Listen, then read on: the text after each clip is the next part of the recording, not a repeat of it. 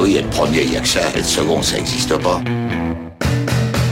Fais pas chier ou je te ferai une guerre comme t'en as jamais vu. Go ahead.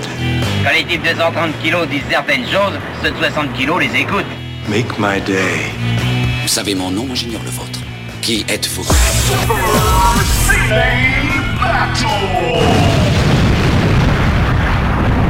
Le second, c'est un con. Super Ciné Battle, c'est le podcast où nous établissons le classement ultime du cinéma. Nous prenons vos listes de films que vous nous adressez pour les classer du meilleur au pire afin d'obtenir LA liste ultime. Ceci est notre épisode 90, ça se fête parce que c'est une décennie qu'on adorait et pour adorer cette décennie avec moi, il y a Stéphane Boulet, alias l'enfant des années 80 Oui, bah complètement, l'enfant des années 80, l'enfant des années Mitterrand, complètement. Tu sais, c'est- stupide parce qu'on dit toujours l'enfant des années machin, mais en fait, techniquement, tu apprécies la décennie d'après en fait. Bah c'est ça, tu apprécies la décennie où enfin tu comprends un peu ce qui se déroule euh, de- devant toi et, et dans tes oreilles. Donc effectivement, t'as toujours une décennie de retard, quoi. Pour moi qui suis né sous Giscard, tu vois, le, le problème se pose moins. Voilà, exactement, c'est pas la même problématique. C'est aussi le fait que je sois un petit peu plus vieux que toi.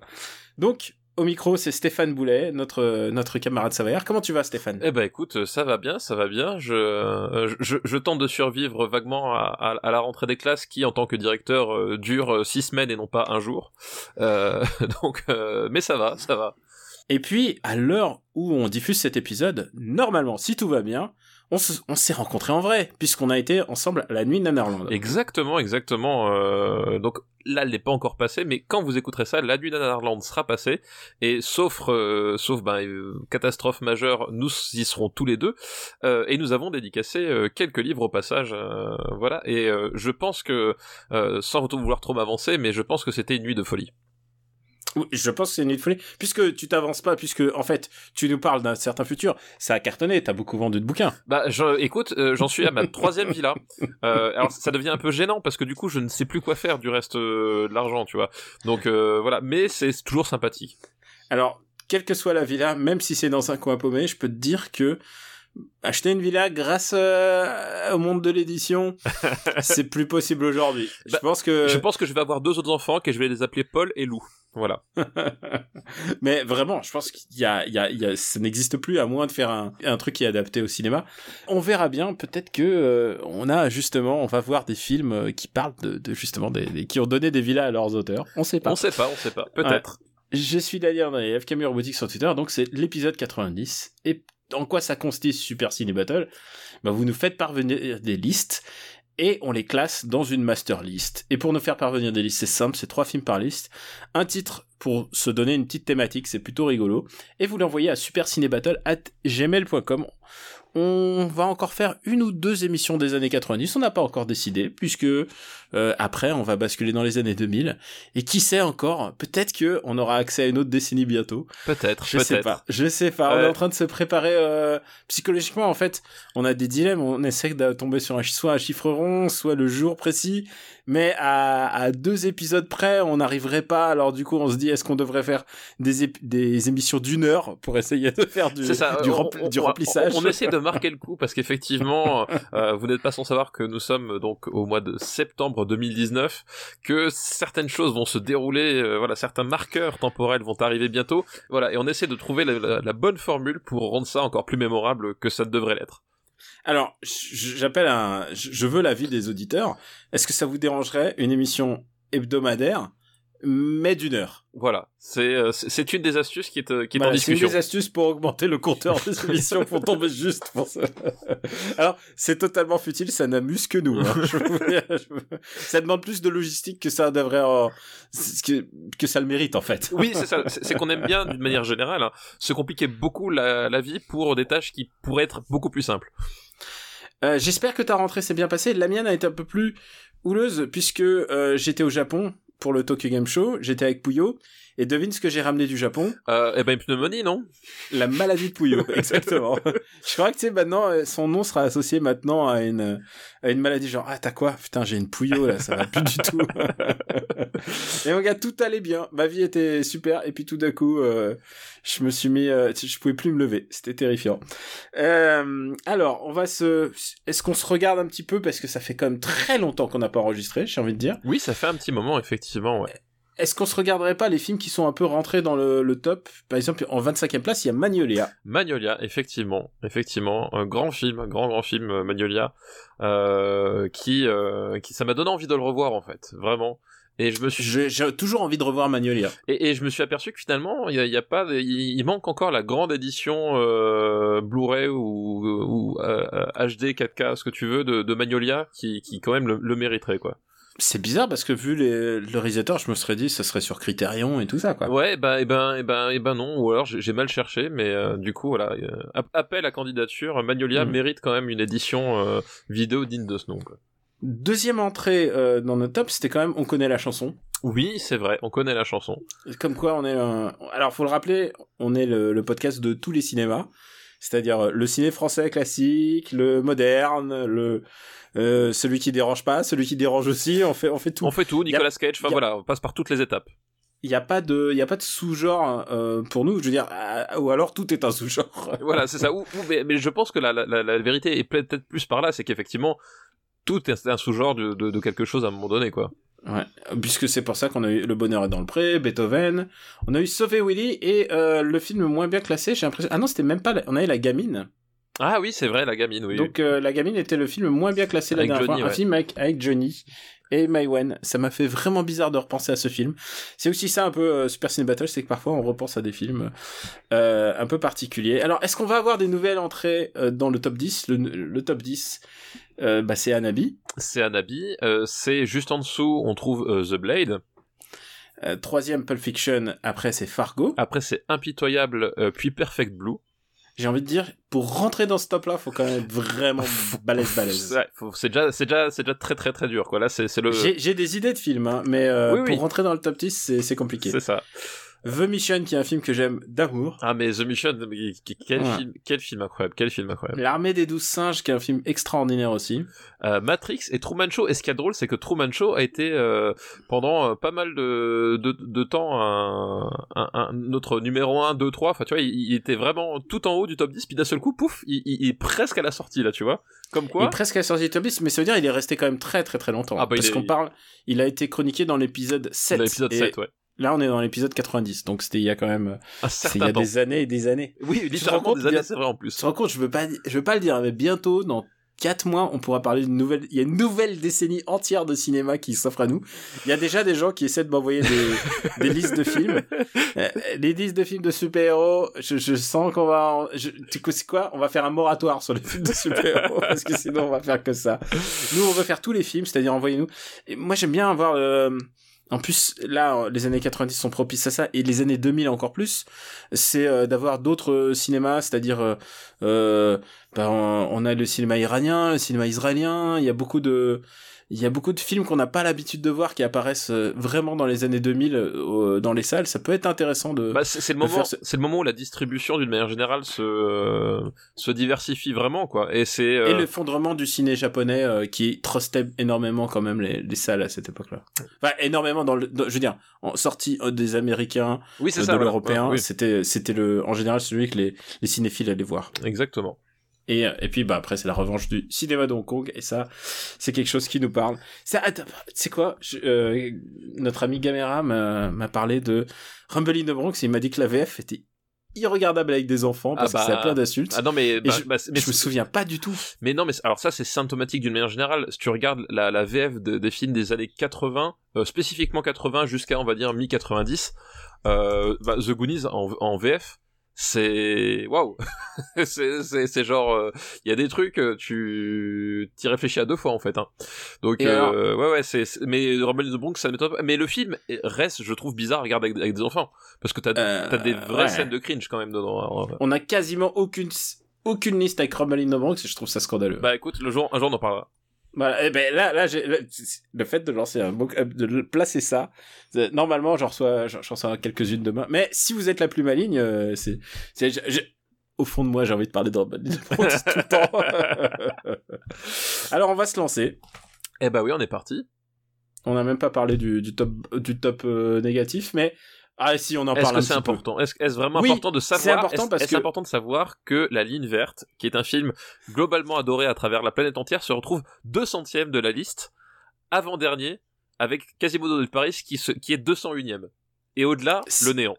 Ça n'arrivera plus jamais. non, ça n'arrivera plus que, jamais. que la ligne verte sera 2 centièmes quelque part. Oui, je pense que euh, navré pour les, ceux qui espéraient euh, que la ligne verte remonte. À mon avis, c'est euh, euh, voilà, c'est le moment où il sera le plus haut. Après, il ne pourra faire que descendre a priori. Alors, c'est le moment, euh, j'ai envie de... On va commencer. Ah bah, moi, j'étais près dans le ventre de ma mère, donc vas-y, on attaque là. Je voudrais juste faire passer une liste. Évidemment, c'est un patriote. C'est un patriote très fidèle et je le remercie. Et il a atteint le seuil qui fait que sa liste va passer quoi qu'il arrive.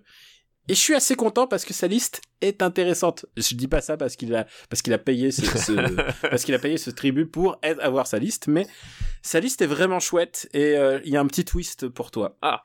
Ah. Donc on remercie Gokan71. Merci Gokan71 pour ta liste.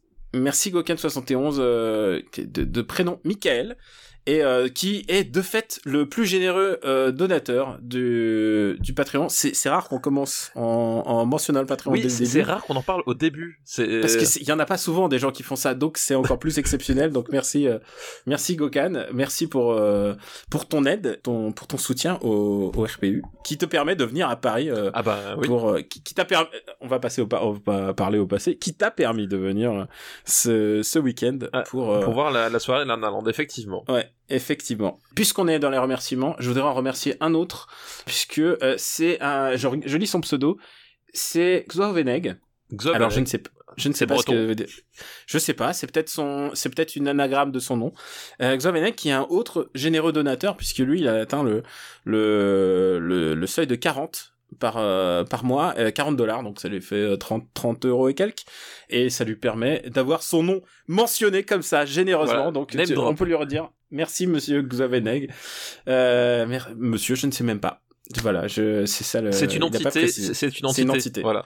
ça se trouve on est, s'il en est dans la matrice on sait pas Ex- Exactement, mais c'est peut-être comme c'est comme le marbre finalement. C'est une entité à part entière. Je suis content d'avoir commencé par le Patreon cette fois-ci parce que on le fait pas souvent. C'est vrai que c'est pas ce qu'il faut le dire, on n'est pas des gros commerciaux. Le mec, il a sorti un livre. Sortir un livre, c'est pas n'importe quoi. Oui. Dans ma famille, c'était très important le Oui, moment où et- tu sors un livre. Et, et toi, t'en as même pas parlé. T'en parles jamais. Il y a que moi qui le fais des rappels. C'est vrai, mais c'est mais je je je je, je suis pas fait pour ça. Je voilà. C'est ta modestie naturelle. Bah peut-être, peut-être. mais c'est ça. Bon, Quand on est un être exceptionnel, on est obligé d'être modeste. Tu vois. C'est c'est ma malédiction. c'est le pire démarrage qu'on ait jamais fait. Là, je pense qu'on a perdu tous les nouveaux auditeurs qui se sont dit on va commencer avec cet épisode-là, ça va être sympa. Tu vois. C'est quoi je, suis toujours, je suis toujours ému quand les gens m'envoient des listes. Ils me disent ça y est, je vous ai rattrapé.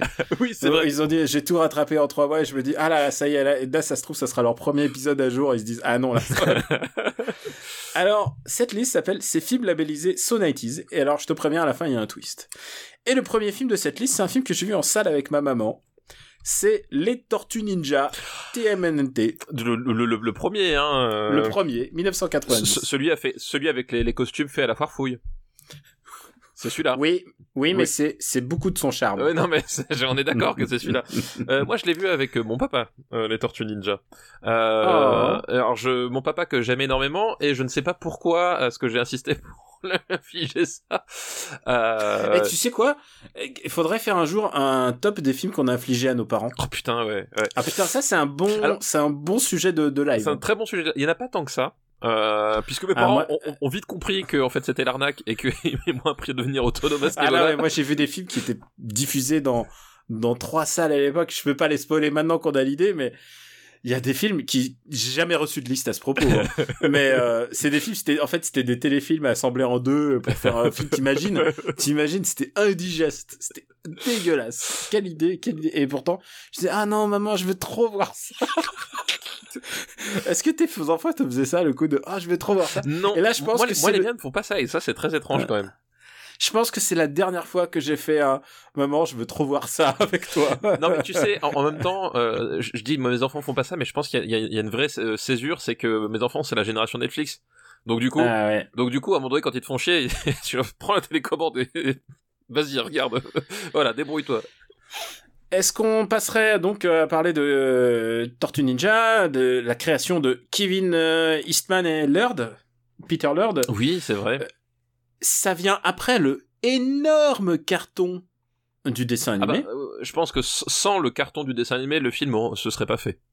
Euh, Ah, y bah, c'est une évidence. c'est une évidence parce que euh, bah, Parce que la bande dessinée, faut le savoir, c'était une œuvre underground. C'est Mhm. quelque chose qui a commencé vraiment. euh, c'était un- une bande dessinée à 3000 exemplaires. J'ai d'ailleurs une anecdote là-dessus. Je sais pas si je devrais commencer par cette anecdote. Si, allez, allez, on y va. vas-y, vas-y, attendez, on, est là pour ça. J'ai un, un pote qui vendait sa collection de comics, c'est un pote américain qui s'appelle Joe, et, euh, et, il a, et il fallait qu'il s'achète une planche originale, et Dieu seul sait que ça coûte cher, et il a vendu sa collection de comics, et euh, il l'a filé à un homme de confiance, et, il lui a dit, il l'a rappelé après, il lui a dit, tu sais que t'as un Tortue Ninja 1 dans ta collecte Et Tortue Ninja, c'est un comics à, ouais, on peut dire, en bon état, c'est un comics à 5000 euh, 5000 dollars, 6000, enfin, ça dépend de, je, je connais pas la, De la cote exacte, ouais. mais c'est genre il aurait pu ne pas lui dire et genre le, le- il ne savait même pas qu'il avait ça dans sa collecte parce que évidemment c'était un comics underground et ça a été édité à très peu d'exemplaires. Et c'est vraiment quand ils ont vendu euh, le- les, les droits pour la pour le, le dessin animé que tout d'un coup c'est devenu un gros truc Ah bah ouais. ouais. C'est- devenu un truc avec les jouets avec euh, tout en plus, peut- enfin, je veux dire, effectivement, c'est, c'est euh, nous en plus de là où on était en Europe, le le le, le comic de, enfin, personne savait que c'était un comic à la base. Hein. Je veux dire que, euh, je pense qu'il y a peut-être des gens qui vont découvrir que les Tortues Ninja c'était un, un comic book à la base, hein, en, en nous écoutant. Euh, j'espère pas mais, Mais euh, c'est, mais mais c'est alors pas exclu, hein, parce que, enfin, Depuis, il y a un truc qui. Mais après, c'est pas exclu. Il y a. D'ailleurs, ils vont peut-être découvrir les Tortues Ninja. Tout court, J'en sais ouais, rien. tout court. Mais euh, ce qui est arrivé, c'est que euh, c'est que bah du coup, ils ont revendu, euh, ils ont revendu les droits euh, au dessin animé, qui en a fait quelque chose de super accessible. Ils ont enlevé complètement le truc un peu noir, obscur, un peu âpre. Je sais pas si vous avez déjà vu les, les bandes dessinées originales. Et ils en ont fait un truc vraiment accessible aux enfants. Et, et si je, Ils ont- et si je me trompe pas, le, euh, le, le peut-être le, le, le, truc qui s'approchait le plus en termes de graphisme, c'était le, jeu sur NES qui, dont la pochette reprenait la charte graphique de, du comics et pas de pas du dessin animé. Alors, c'est entre les deux. C'est entre les deux, c'est ça, ouais. C'est entre les deux. C'est-à-dire que c'est essayé d'être un petit peu, mais genre. Parce que, parce que quand tu regardes vraiment la bande dessinée d'époque, elle était vraiment genre, en- c'était vraiment, euh, euh, ça ressemblait presque à du du Frank Miller amateur. Enfin, tu oui, oui, Enfin, non, mais vraiment ça. Enfin, parce que pas pour des. Il y a un des graphismes très très particulier. D'ailleurs, Eastman and Lord, euh, surtout Eastman, est encore euh, actif. Il dessine euh, aujourd'hui encore des des bandes dessinées de Tortue Ninja qui sont des- qui sont publiés chez euh, IDW aux États-Unis, qui euh, sont plutôt plutôt valables. Ça ça vaut le coup d'être lu. Eh ben écoute, je, je, je note. Et alors, du coup, il y a, ils ont rajouté plein de. Alors, les personnages originaux, euh, ils existaient déjà, enfin Shredder, euh, Splinter. Mais par exemple, ils ont rajouté le coup de l'extraterrestre, là, le Krang. Ah oui, Tu sais, euh, tu sais, il a l'espèce de. c'est le cerveau à la place de l'intestin. C'est le cerveau à la place de l'intestin. Qui c'est vraiment un design, un design absolument incroyable. Et euh, qui ont, ils leur ont rajouté des couleurs pour qu'ils soient plus facilement Oui, repérables. parce qu'ils étaient tous rouges à la base. ils étaient tous euh, bah, noir et blanc, et ensuite ils étaient tous euh, rouges, je crois. ouais, hein, je crois, il me semble que c'était rouge, hein, je crois, la, la couleur de, de base. euh. Mais euh, par exemple, dans le, le comics d'IDW, ils, ils, ils font une grande, un, un grand truc de parce qu'ils réécrivent les origines, ils ont ils ont l'occasion euh, 30 ans plus tard, c'est de, de justement expliquer pourquoi euh, pourquoi certains sont rouges, pourquoi qu'est- qu'est-ce qui explique la différenciation de couleurs. Et euh, et du coup, bah le film en a un, un peu la gueule d'un dessin animé passé live en fait.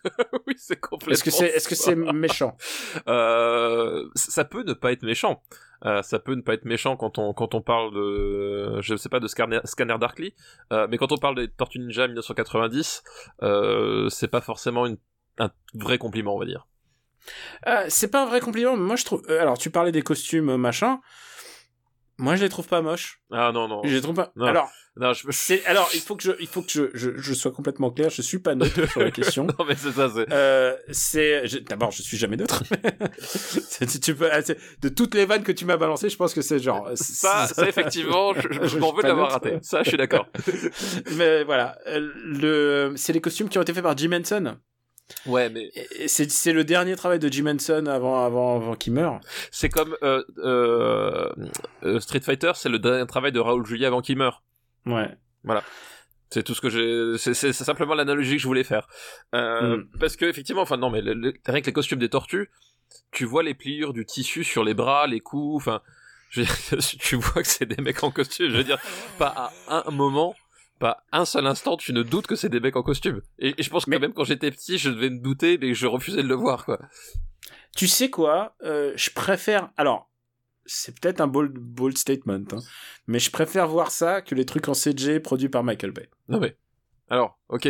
Non mais c'est, c'est, c'est, c'est- je préfère boire mon pipi que manger mon caca. D'accord, ok, oui. euh, on, euh, je veux dire, face à de telles extrémités, on, peut Non, mais je veux dire, ce film est complètement Non. inoffensif. Non, il est inoffensif. En fait, il y a, il y a- un truc, euh, c'est pas une qualité, mais c'est un truc qu'on peut lui reconnaître, c'est que euh, il est fait avec euh, l'innocence des gens qui ne comprennent pas ce qu'ils font. Vraiment. c'est vraiment dégueulasse que tu non, mais c'est vrai. C'est un film, tu peux pas l'accuser de similisme, euh, comme euh, comme les, les nouvelles versions. C'est que c'est un film. Mais c'est pas, c'est pas une grosse prod à la Marvel. Non, non, voilà, c'est un film. On, par- on parle d'un film qui, qui a coûté 10 millions à faire. C'est un film fait par des gens qui ne comprennent pas ce qu'ils font et, et qui se disent ok ça doit être ça que les gens veulent. Et t'as vraiment ce côté là c'est à dire que les, les, les, les- bastons sont, sont, sont réglés par des enfin c'est des bastons avec, avec des mecs qui attendent de se faire frapper. Et quand ils se font frapper ils réagissent qu'ils doivent euh, s'écrouler sur le sol une demi seconde plus tard tu vois. Enfin c'est- c'est c'est c'est des trucs comme ça. C'est Même dans France 5, on essayait d'être oui un peu oui plus... même, même- voilà, même dans France Five, c'était beaucoup plus beaucoup mieux chorégraphié que ça euh, excuse-moi quoi. Ah oui, parce qu'en plus, il y a... euh, c'est ça qui est dommage, c'est que dans Tortue Ninja, il y a Ninja, et il y a pas beaucoup de martialité là-dedans. Ah non, non pas trop. Bah, mais c'est pareil, je pense qu'à mon avis, ça devait être des euh, des types qu'ils ont qu'ils ont dû choper dans une agence d'intérim et qui leur ont dit bon deux jours de tournage avec un, un collant sur la tête, ça vous intéresse? Ils ont dit oui. Et euh, et tu vois clairement le résultat, c'est que c'est euh, c'est fait en dépit du bon sens, mais du coup ça en devient ça en devient hypnotisant parfois tellement euh, tellement tu te dis à quel moment les mecs ils, ils se sont dit allez banco on y va à fond quoi. Euh, même en termes de enfin de, de, de, de cadrage et tout, enfin c'est tout est en pilote automatique, c'est euh, c'est c'est assez effarant quoi. Je sais même pas qui a réalisé ce truc. Euh, Euh, Je t'avoue que je ne m'en souviens pas non plus. C'est un mec qui s'appelle Steve Barron, et je... je, je... C'est le mec qui avait réalisé Coneheads, figure-toi. Ah oui, ouais. Alors oui, d'accord. Alors Coneheads, Coneheads c'est un film traumatisant puisque quand, à chaque fois que je voyais l'affiche, j'avais envie de pleurer. Je trouve ça horrible. je, je- je trouve ça horrible. Alors moi, il y a une scène qui m'a marqué dans Tortue Ninja, c'est le moment où il y a les origines quand même, c'est l'origine story, et ils expliquent pourquoi Splinter, Oui. il connaît le kung-fu. et tu sais quoi? Si je vous raconte cette scène, il y a aucun moyen de prendre le reste du film sérieusement quoi. C'est-à-dire que tu vois il y a Splinter qui voit son maître qui fait du kung-fu de- dans le dojo et lui il est dans une cage et tu vois le petit rat qui est en train de faire des mouvements de karaté en train de copier les mouvements voilà. du mec qui fait du kung-fu. C'est à hurler de rire. Même à l'époque genre C'est oui oui, c'est c'est what the fuck. Et, euh, et- c'est c'est tu peux pas genre avec une scène comme ça tu c'est même G.I. Jane c'est c'est plus c'est plus sérieux quoi.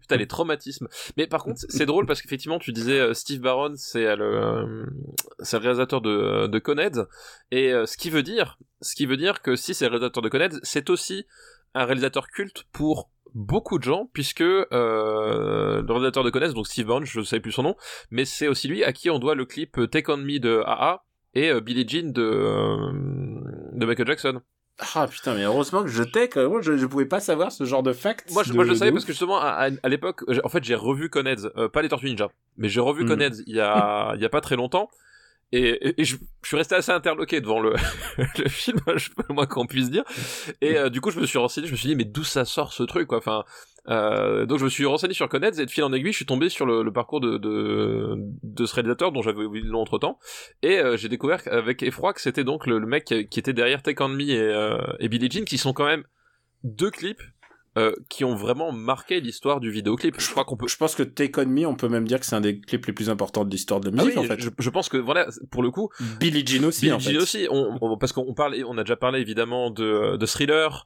Euh, ou de Bad par exemple Bad qui est réalisé par Martin Scorsese un, un type qui, qui aurait pu faire une carrière au cinéma c'est dommage il est passé à côté euh, mais euh, Take On Me et Billie Jean euh, c'est vraiment enfin c'est c'est vraiment deux clips hyper importants euh, dans ce que dans l'importance du clip dans la pop culture enfin voilà c'est des marqueurs euh, euh, hyper importants et ce type là quand il passe au cinéma il fait des Tortues Ninja quoi je veux dire Et Conhead. et, et enfin je veux dire c'est waouh waouh Alors, je regarde ça, je- du coup, tu m'as, tu m'as rendu curieux, je regarde sa filmo de clip.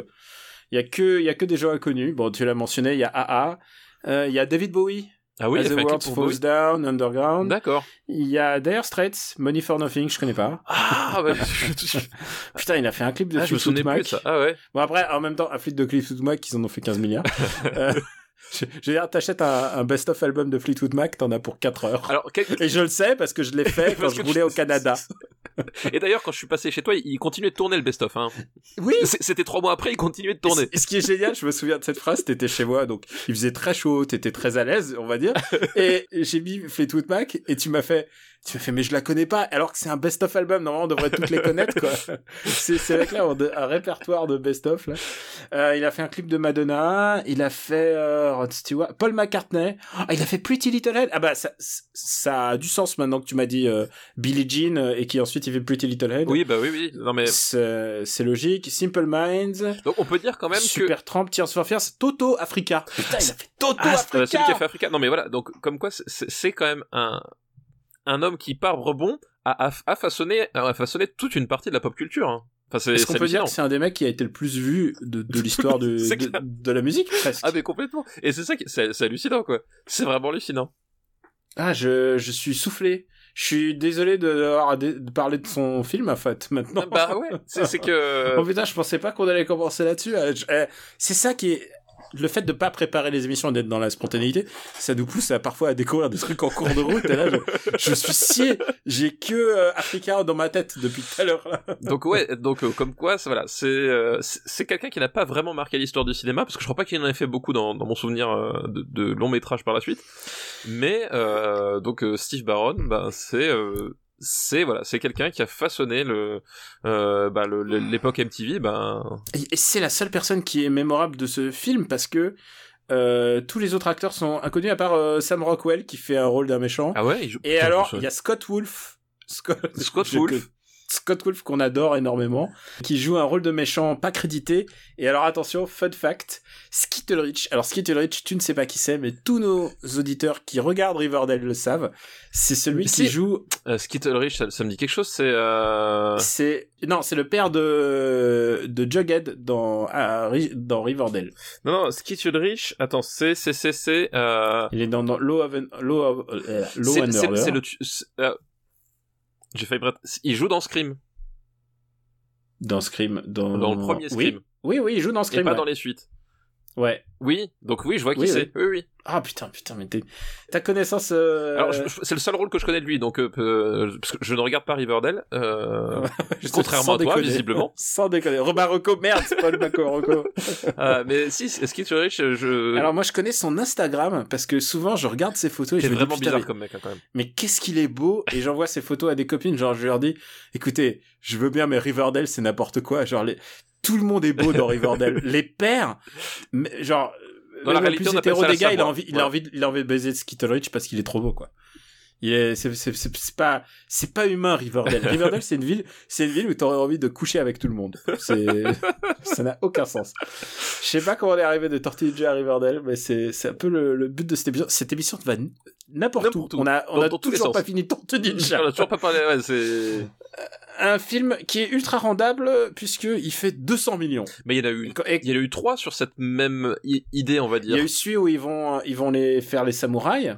Ouais.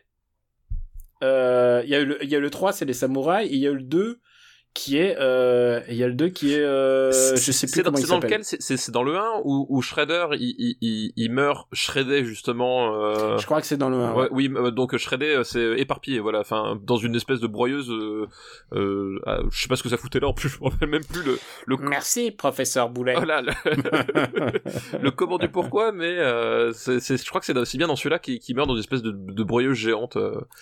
Et évidemment, un tel succès euh, va donner, euh, va, va donner envie à d'autres gens de faire d'autres films comme ça, parce que euh, tout le monde était un peu refroidi par l'adaptation de, de jouets précédents. C'était de jouets parce que faut aussi voir Tortue Ninja, Oui. c'est des jouets, c'est des dessins animés. La précédente adaptation de même, de même, j'allais dire de même. Calibre. Oh, calibre, c'était euh, Les Maîtres de l'Univers que nous avons classé dans un autre classement. Qu'on adore, un film que j'adore.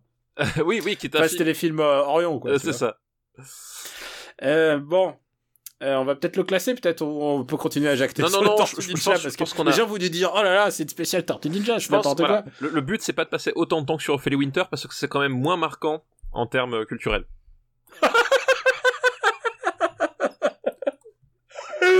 Là, t'es déchaîné. R- Rappelons-nous, rappelons-nous de, de, de, de ces nombreux courriers de la boîte euh, Super Ciné Battle euh, at, Nombreux, euh, nombreux, il y en a eu trois. Non, il y, non, il y- a eu, non, non, pardon, il y a eu trois tweets. à- à gmail.com de, de gens qui, qui, qui disaient vous avez passé une heure sur Ophélie Winter. Alors déjà, on fait ce qu'on veut de notre temps. Et oui, oui, c'est nous. Mais tu sais quoi, j'ai passé beaucoup plus de temps sur les jeux vidéo Tortue Ninja qu'à parler Tortue Ninja là maintenant. Ah bah ça, on est d'accord. Déjà beaucoup Alors- plus de temps à passer le premier niveau du jeu sur NES.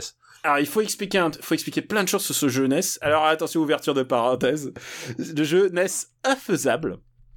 Il est vraiment, il est horrible, il est horrible à En faire. plus, il, il est infaisable parce qu'il, enfin, il est, le, le gameplay est, est horrible, mais en plus, il, Ah ouais, il non, mais il là, des- il y a des bugs bloquants. Enfin, c'est c'est genre, c'est c'est la totale, quoi. La hitbox, et les et c'est à l'époque où il n'y avait pas encore de patch, si vous connaissez les patchs. Euh, Il n'y avait pas de playtest non plus, visiblement. Excuse-moi. et il y y a un truc, c'est que c'était un des premiers jeux qui était fourni avec la NES, donc Ouais. gros coup de pouce médiatique puisque tu vois le dessin animé, tu vois, tu sais, le dessin animé dans la pub et puis ensuite tu vois le jeu qui est un peu pas vraiment pareil.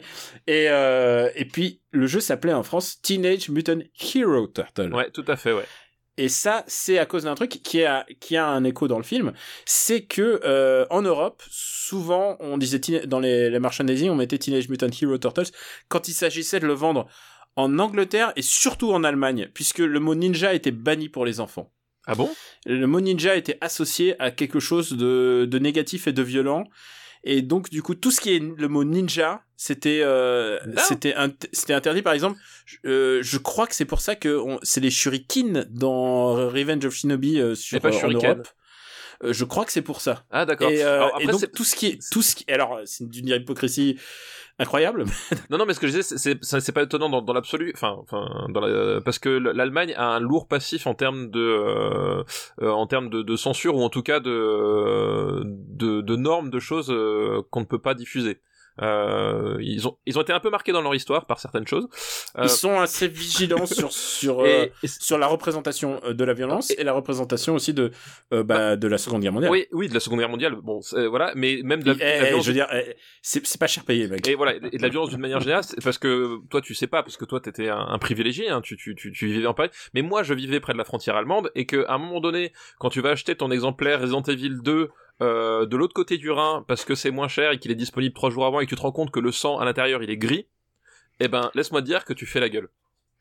Et ça, et ça de- c'est arrivé à quelqu'un de très proche, C'est-à-dire, qu'est-ce qu'est-ce que t'as- qu'est-ce qui s'est passé? Bah c'est à moi, C'est- c'est-à-dire que j'ai été dégoûté, j'ai j'ai acheté mon, mon exemplaire Resident Evil 2, et puis à un moment donné, avec le, je- le- le premier zombie, je tire dessus, je vois le sang violet, et en fait... euh, Ah. Euh, le pas le sang violet, le sang, le sang et le sang était gris et toutes et tous les démembrements, euh, bah tous les démembrements n'étaient pas implantés dans le jeu et les cinématiques étaient aussi censurées.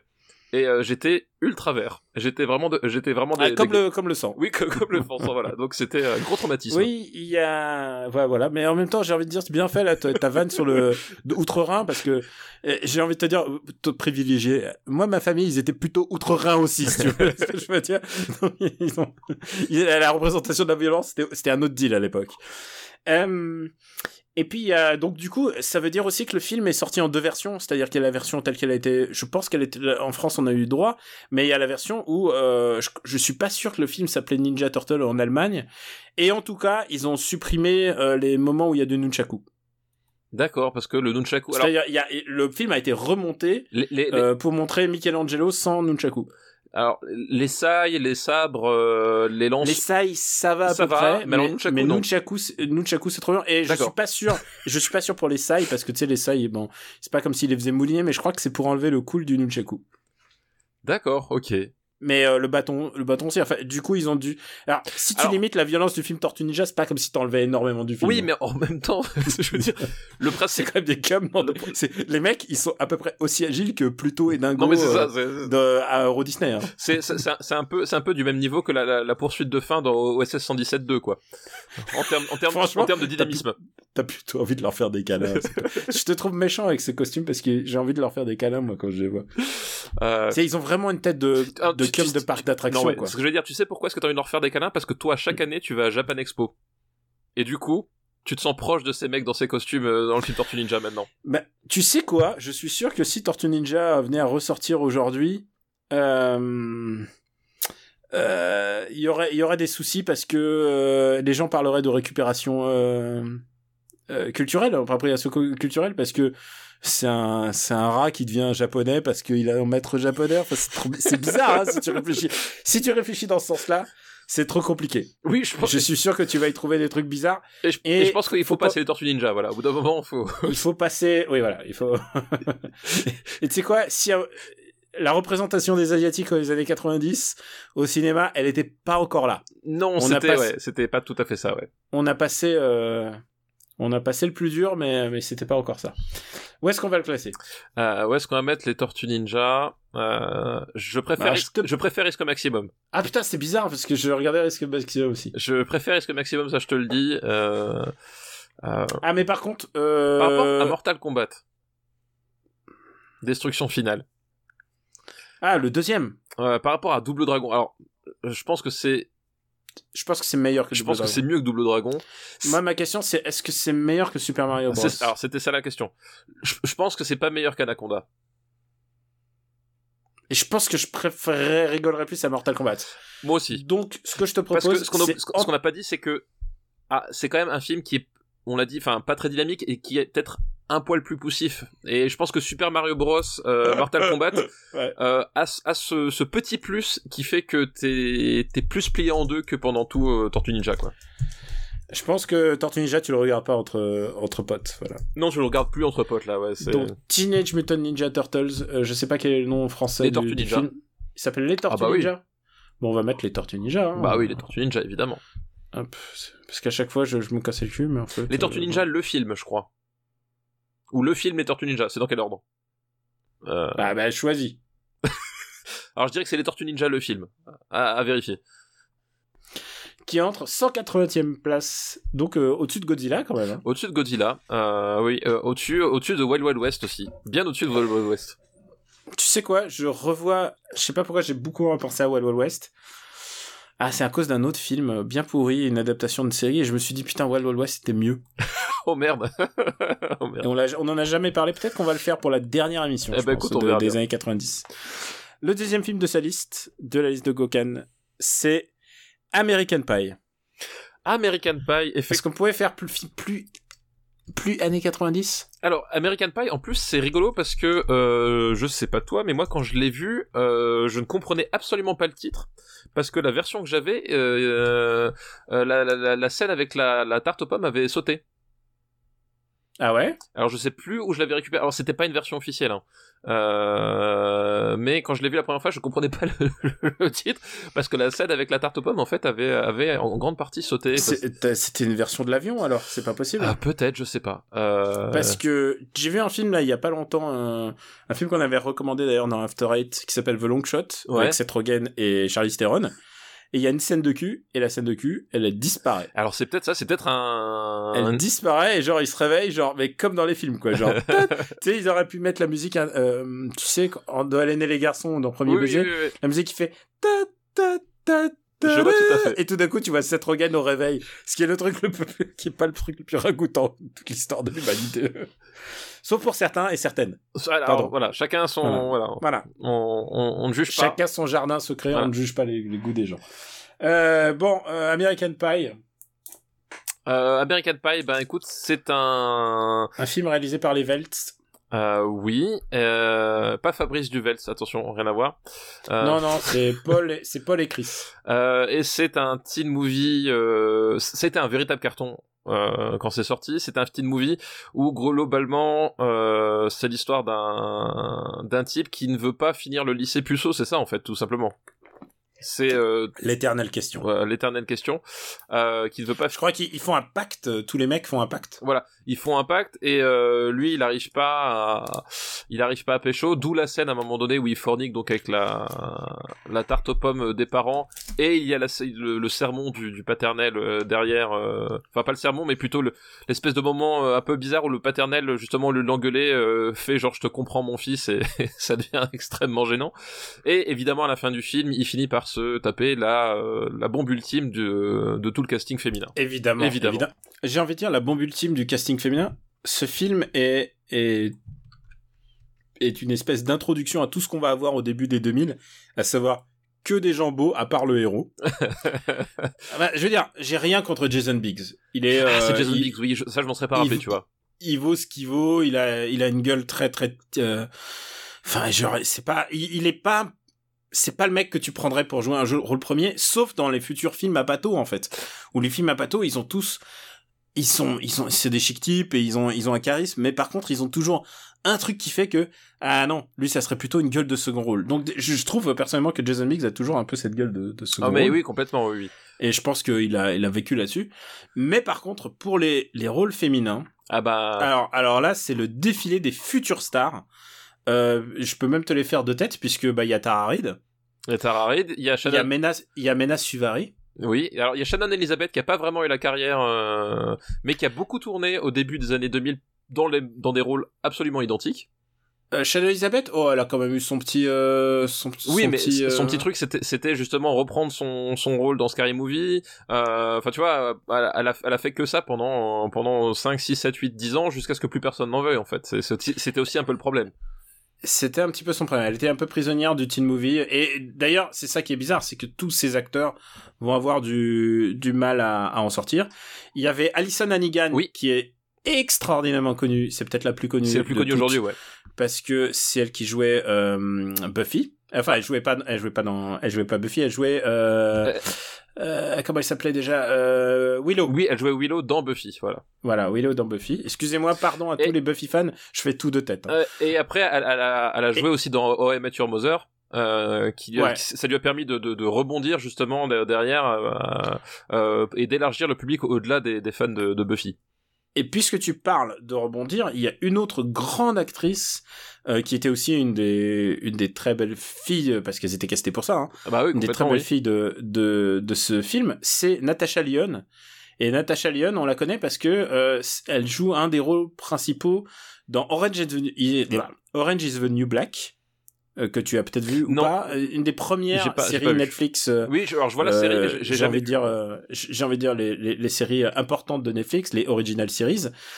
Et elle a reçu Emmy Award. Et surtout, elle a joué cette année dans une série qui s'appelle Russian Doll, qu'elle a Ah oui. elle-même euh, co-créée Ouais et écrit. Ouais. Euh, donc, qui est vraiment super. D'ailleurs, si tu as l'occasion de regarder Russian Doll, ça vaut vraiment le coup. Ils ont annoncé que je crois qu'ils feraient une euh, seconde saison. Je pense que là, c'est pas une bonne idée. Ah. Euh, vraiment super grande actrice. Donc, vraiment, on est là dans, dans un dans un moment assez euh, assez important puisqu'il y a vraiment plein plein plein de gens de gens qui vont compter dans le cinéma. Il y a Sean William Scott. euh, il y a voilà bon alors Sean Williams c'est c'est- voilà c'est ça le truc c'est que d'un côté t'as toutes ces bonnes actrices et de l'autre t'as Sean William Scott qui, qui va pareil faire en boucle tout le temps le même putain de rôle.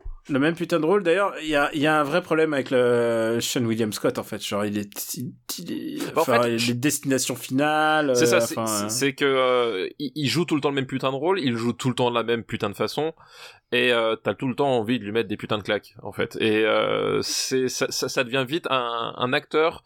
euh, quand tu le chopes sur la sur la liste de casting du film, tu, tu reposes le, le film et t'en choisis un autre quoi. Au bout d'un moment, ça devient ça quoi. Et euh, et puis surtout ouais enfin il disons que sa filmo il a jamais il a, il a il a- faut pas oublier que Sean William Scott son grand fait d'armes c'est comme euh, Dude Wears my car Oui, c'est ça. Ouais. et je, comment et je sais pas comment s'appelait ce mec elle est où ma Mais caisse? mec, C'était- elle est où ma caisse, il me semble que Voilà. ça. Je- il y a vraiment un film des années 2000 qui s'appelle comme ça euh, non mais c'est vraiment c'est c'est du cinéma un peu un peu, je veux pas dire plouc mais voilà il a fait il a fait ça quoi et puis sinon il y a non mais je suis désolé euh, mec mec elle est où ma caisse c'est vraiment nul quoi J'adore, c'est le, il a fait ça quoi. C'est voilà. Euh, c'est un film où il y a énormément de, de futurs talents qui, qui apparaissent, même en caméo euh, là-dedans. Il y a, j'ai regardé la liste. Il y a John Cho qui va ensuite jouer dans les Star Trek ah oui, Euh, oui, tout à fait, oui. oui. et qui est vraiment un super acteur aussi. et non, vraiment, il y a. Et, et puis il y a aussi des caméos de. J'ai regardé la liste des acteurs parce que là tu tu, tu peux pas. Tu- il y a vraiment trop de gens. Il y a vraiment trop de gens. Il y a Blink 182 qui fait un caméo. Ah. Alors, Et je voulais savoir euh, ton opinion musicale. mon opinion musicale sur euh, Blink euh, 182, euh, eh ben, je pense que c'est un groupe qui est bon pour faire des caméos dans American Pie. Voilà. Oui, c'est un, c'est un film à leur image. Voilà. Voilà. A Casey Affleck qui fait un caméo aussi. Alors, euh, du coup, euh, c'est un film qui va donner le là de tout ce qu'on va avoir des dix prochaines années, c'est-à-dire les tribulations de banlieue pavillonnaire américaine.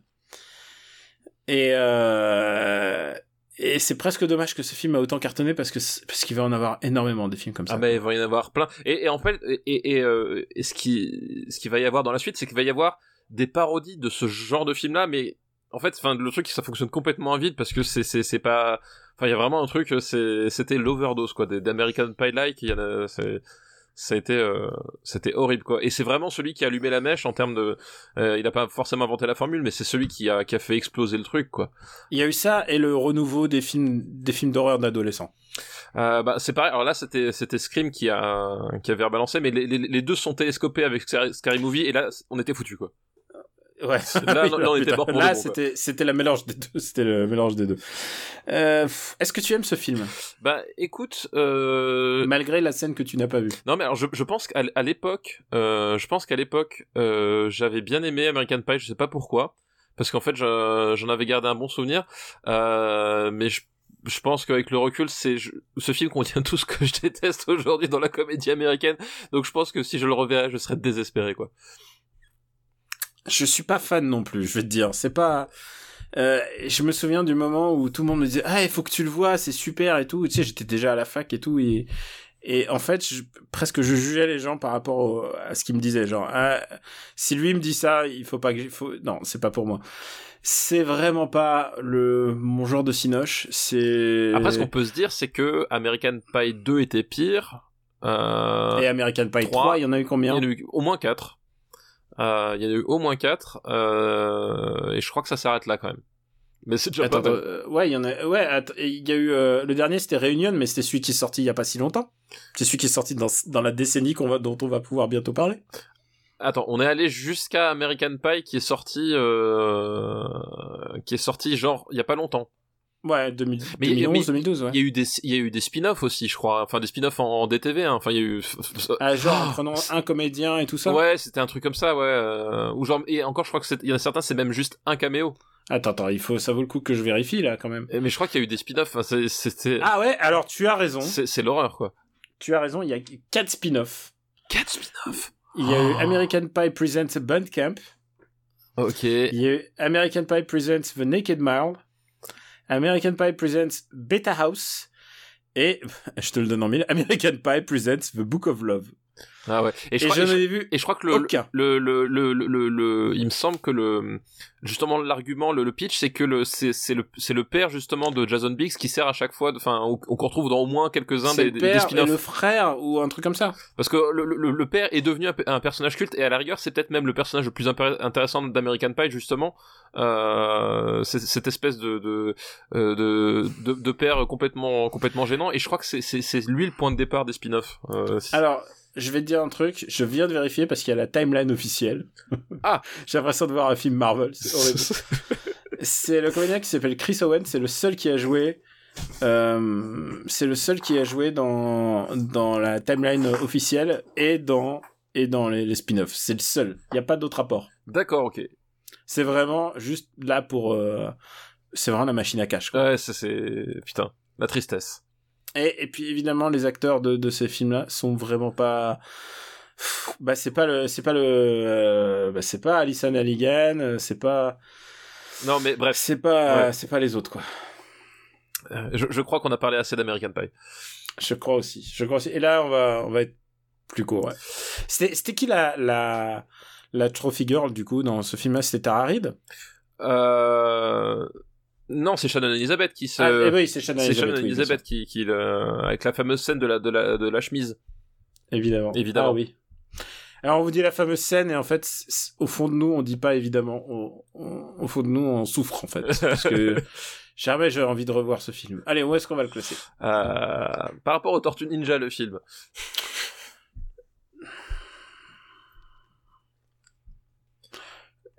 Et ce qui est drôle, c'est qu'entre les Tortues Ninja et American Pie, il y a pratiquement 10 ans qui les sépare. Ouais.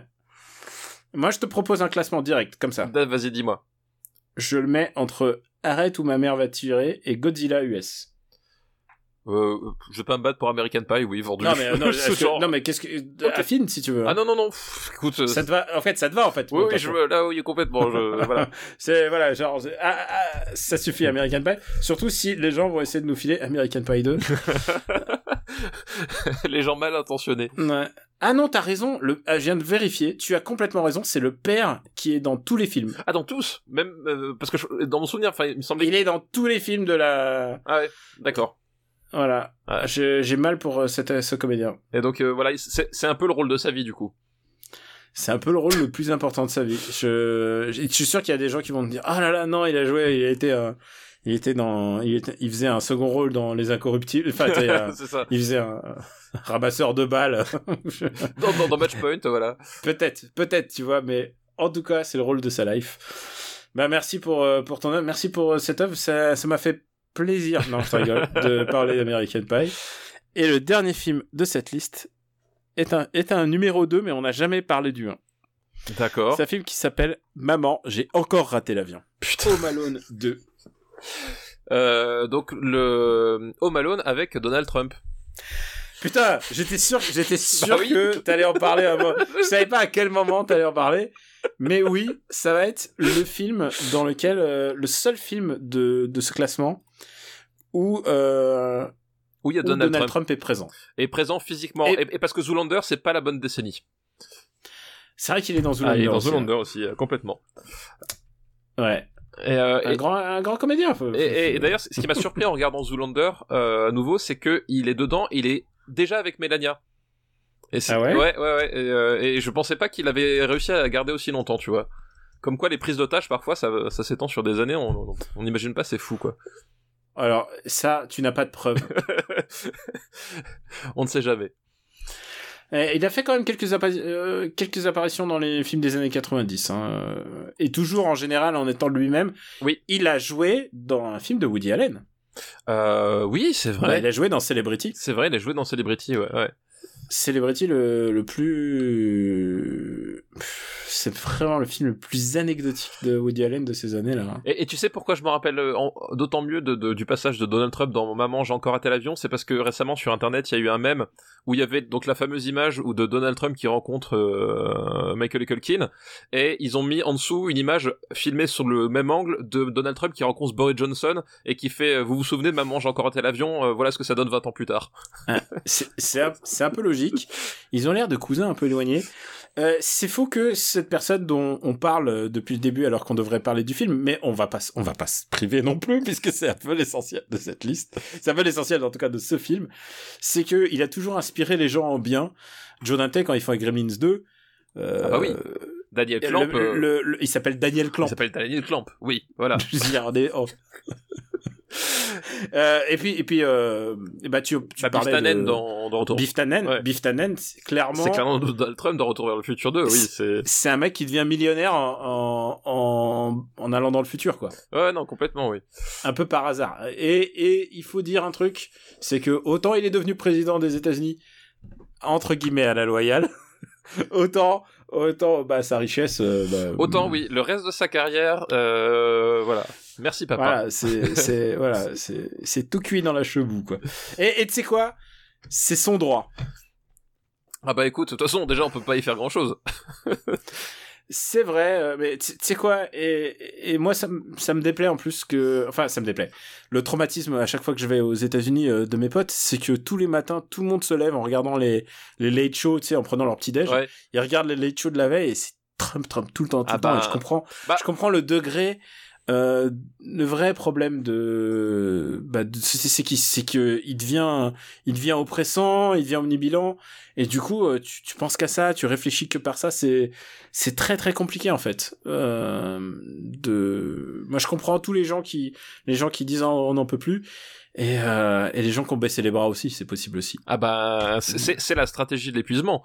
Et c'est- c'est c'est uniquement comme ça que ça, ça, ça marche. C'est-à-dire que quand tu ne peux plus faire appel à la, à la raison ou à n'importe quoi, c'est qu'au bout d'un moment, c'est le plus con qui gagne et c'est celui qui va lâcher, euh, qui va lâcher le dernier. Et pour ça, c'est c'est son, se- c'est sa seule qualité. ça me rappelle une Patton Oswalt qui avait fait un, un stand-up qui disait écoutez pour nous on penserait que c'est du pain béni mais en fait pas vraiment Ah bah non, parce oui. qu'en fait il va tout va trop vite la stratégie de l'épuisement c'est exactement C'est la ça stratégie Ouais, d'épuisement. la ouais. stratégie d'épuisement tout va trop vite donc t'as pas le temps de commenter le dernier truc que déjà euh, il est passé à autre chose et encore Et pire encore genre, pire, il dit- ouais. Ouais. Genre, il met un sombrero ridicule, c'est pour prendre son exemple, il met un sombrero ridicule, tu te retournes pour faire, ah, il a mis un sombrero ridicule, tu te retournes, il, il a, il a toujours son sombrero ridicule, mais il est en train de manger du caca. T'as t'as pas eu le temps de le dire qu'il a déjà fait un truc pire. C'est complètement ça.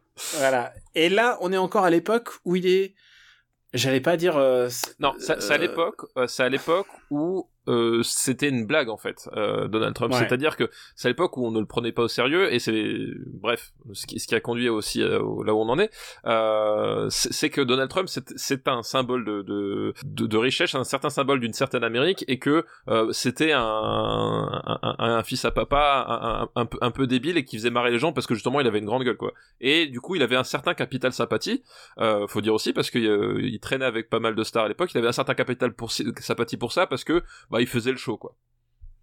Et pourquoi il est dans ce film? C'est parce que il est le propriétaire de l'hôtel dans lequel et un hôtel qui Bon, on va pas pas revenir sur le mérite, sur la méritologie, mais bon, il était propriétaire de l'hôtel et ça s'est fait chez lui et il était ravi de faire son caméo qu'il a sans doute pas été payé pour. Ah non mais je pense que bah il est, non je pense qu'il était content de le faire parce que euh, Il a les moyens de pas être payé, cet Voilà. homme-là. Et parce qu'effectivement, le, le pitch maintenant de euh, Maman, j'ai encore raté l'avion, c'est que cette fois-ci, euh, il a, il, il, euh, comment il s'appelle, McAllister, c'est quoi son prénom? Kevin. Oui. Kevin McAllister, donc joué par Michael Culkin, euh, n'est pas oublié chez lui, mais il se trompe euh, d'avion et il atterrit donc à New York. Euh, je crois que c'est en pleine période de Noël en plus, il me semble bien. Euh, il atterrit donc à New York et de fil en aiguille il se retrouve dans le dans le dans l'hôtel et Dans l'hôtel et dans les magasins de jouets. dans les magasins de jouets, dans l'effervescence de Noël, et par un heureux hasard du, du scénario, il va recroiser eh bien les méchants du premier quoi. ouais, vraiment. Quel hasard, putain. Donc Joe Pesci et euh, et l'autre, je sais plus, je, je sais plus son nom. Euh, c'est euh, je, ouais je sais plus le nom de l'acteur non Da- plus. Daniel Stern. Daniel Stern, oui ah oui exact Voilà. Daniel Stern c'est ça. Euh, les casseurs flotteurs. Ah oui, c'est vrai. Eh oui, Les les- bah, pour les amateurs de rap actuels, euh, le nom casseur flotteur vient de Maman j'ai raté l'avion en fait. Donc, donc voilà. The, The Wet and Sticky. Et, euh, et alors, on va dire qu'on n'a jamais vu, le- on n'a jamais parlé du premier. Non. Et c'est pas plus mal. Je sais pas, enfin, c'est pas, c'est pas un film que j'affectionne particulièrement. Alors il y aura, y aura un peu de débat parce que moi je, moi je l'ai revu il y a pas longtemps. Et euh, bah, mais bref, on en Ah, attends, attends, t'as en- vu, vu la version euh, originale ou t'as vu la version pour adultes qui s'appelle Skyfall? Non non, j'ai vu et, et, et, et sur Skyfall aussi, je sais qu'on n'a pas le même avis. Donc comme quoi, Ouais. Euh, ah, peut-être que c'est avec le temps, le temps. le temps faisant son affaire. Ouais, aide beaucoup Skyfall, je pense, avec le temps. Même si, bon, on en reparlera euh, sans doute dans une autre décennie. Euh, pour moi, le, d'abord, c'est des films que j'ai vus en salle, et donc j'ai, perdu une occasion d'aller voir un autre film, en fait. C'est surtout ça qui m'ennuie. Et, et tu, tu parles à quelqu'un qui va voir les comédies françaises. Non mais c'est ce que j'allais dire. Je- dans ma tête, j'étais en train de défiler, j'étais en train de dire combien de films de Fabien Antoniente il allait voir en- au cinéma et il ose me sortir ça quoi. Alors, je peux te dire un truc, je préfère All Inclusive à Home Alone 2. Euh, alors j'ai pas vu All Inclusive, mais Mais ils seront jamais dans le même classement. ils seront jamais dans le classement, vérifier. mais j'ai vraiment beaucoup de mal à te croire. Euh, bah écoute, on verra. euh, J'espère que quelqu'un te le proposera dans dans la prochaine décennie. Donc c'est toujours c'est toujours un film de Chris Columbus Oui. et c'est un film toujours écrit par John Hughes. Oui, John Hughes, ouais. c'est Je veux dire, ça, ça paraît assez incroyable. Alors John Hughes, dont on a parlé dans un épisode précédent, puisque c'est lui Beethoven, mais c'est aussi euh, Flubber. Oui. Il Oui, est scénariste et, et alors c'est quelqu'un qui m'avait fait remarquer ça euh, en m'envoyant par euh, euh, par courriel. Je le remercie parce que c'est des choses que je savais et que j'ai pas dit sur le moment. Mais euh, il avait euh, pour scénariser Beethoven, il avait pris un pseudo. Son pseudo c'était Edmond Dantès. très bon, très très bon. Jamais on ne me retrouvera. jamais, jamais on ne saura qui je suis. Oui, et, et, et John Hughes, par, par la même occasion, quand même, rappelons que c'est quand même avant tout Breakfast Club et Ferris Bueller, quand même. Oui, voilà, euh, c'est pas n'importe qui. D'ailleurs, les gens qui ont travaillé dans ce film pas- ne sont pas n'importe qui. Je veux dire, on parle de, on parle de John Hughes, mais on parle de Joe Pesci, qui est quand même Oui. un super grand On acteur. parle de Joe Pesci, on parle de Donald On- Trump, il y a quand même on un a- président, un futur président des États-Unis dedans, quoi. Merde.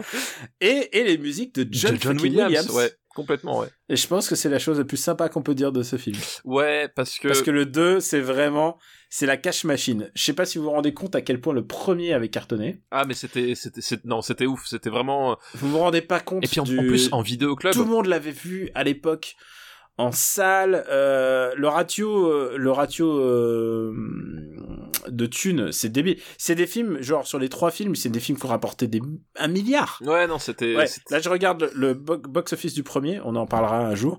Euh, attends, c'est pas un film des années 80 Non, c'est 90. Euh, c'est budget 18 millions, box office 476 millions.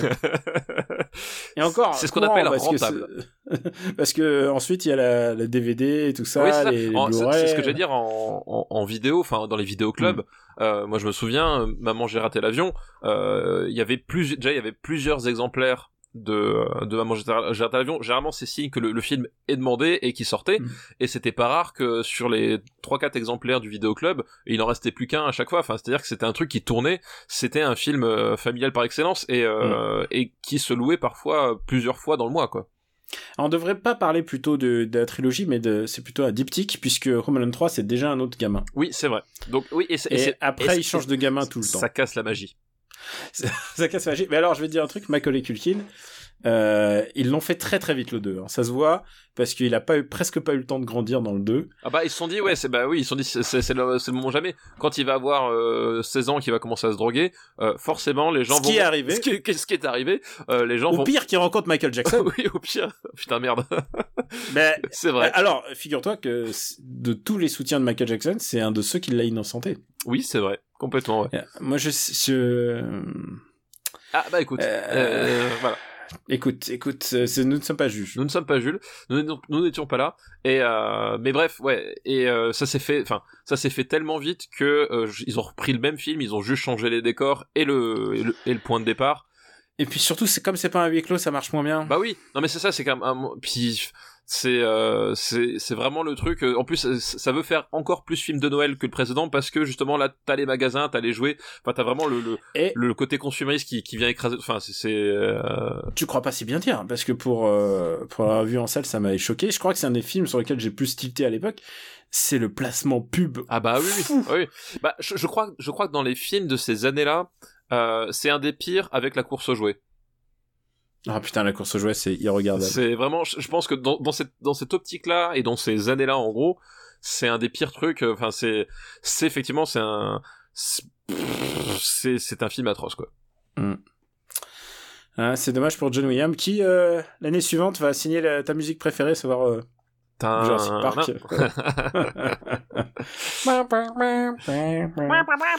Alors, où est-ce qu'on va mettre Home Alone 2 Parce qu'on va en finir quand même avec cette liste 90. Et on va essayer de pas lui faire payer le fait que il y a, il y a ton homme politique préféré. Yep, il voilà. faut le voir, il faut, il faut être, il faut que le marbre soit juste. Euh, et- Parce que, honnêtement, il a pas une grande, il a pas une, non, il, il a il a pas une grande importance. il, il apparaît littéralement 20 secondes hein, quand même. Et, il est juste là pour rappeler que c'est ses hôtels et que euh, aller dans mes hôtels, c'est vraiment le placement. Ah bah oui, Il est là à titre de placement pub. il est là à titre de placement pub. Bah, de toute façon, c'est, c'est, il a, il a bien compris que la seule chose qui a de la valeur euh, chez lui, c'est son nom de famille. Mm. Ouais. Euh, voilà. Donc, euh, eh ben écoute, moi, je, je, je, je pose tout de suite le débat. C'est je préfère double team. Voilà, Ah, je préfère double team aussi. je préfère double team. Par contre, je peux pas le mettre en dessous de Spice World. Pour moi, c'est c'est c'est c'est la no-go zone en dessous quoi. Ok, d'accord. Écoute, euh, euh, je, euh, t- comme tu m'as dit, je vais pas me battre pour, euh, je vais pas me battre pour ça. C'est, c'est un peu dommage pour Bouge qui redescend un petit peu plus.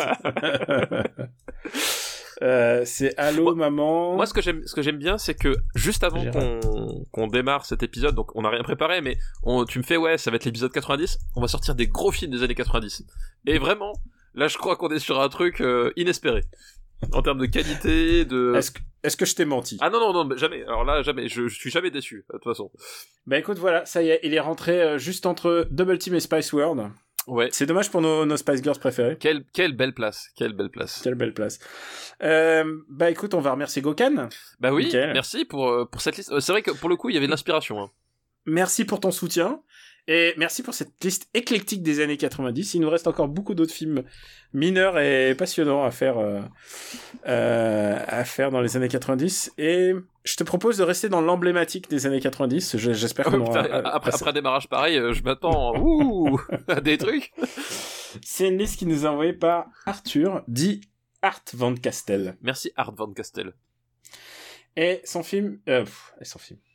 Il faut pas oublier, j'ai encore la maladie de Pouillon.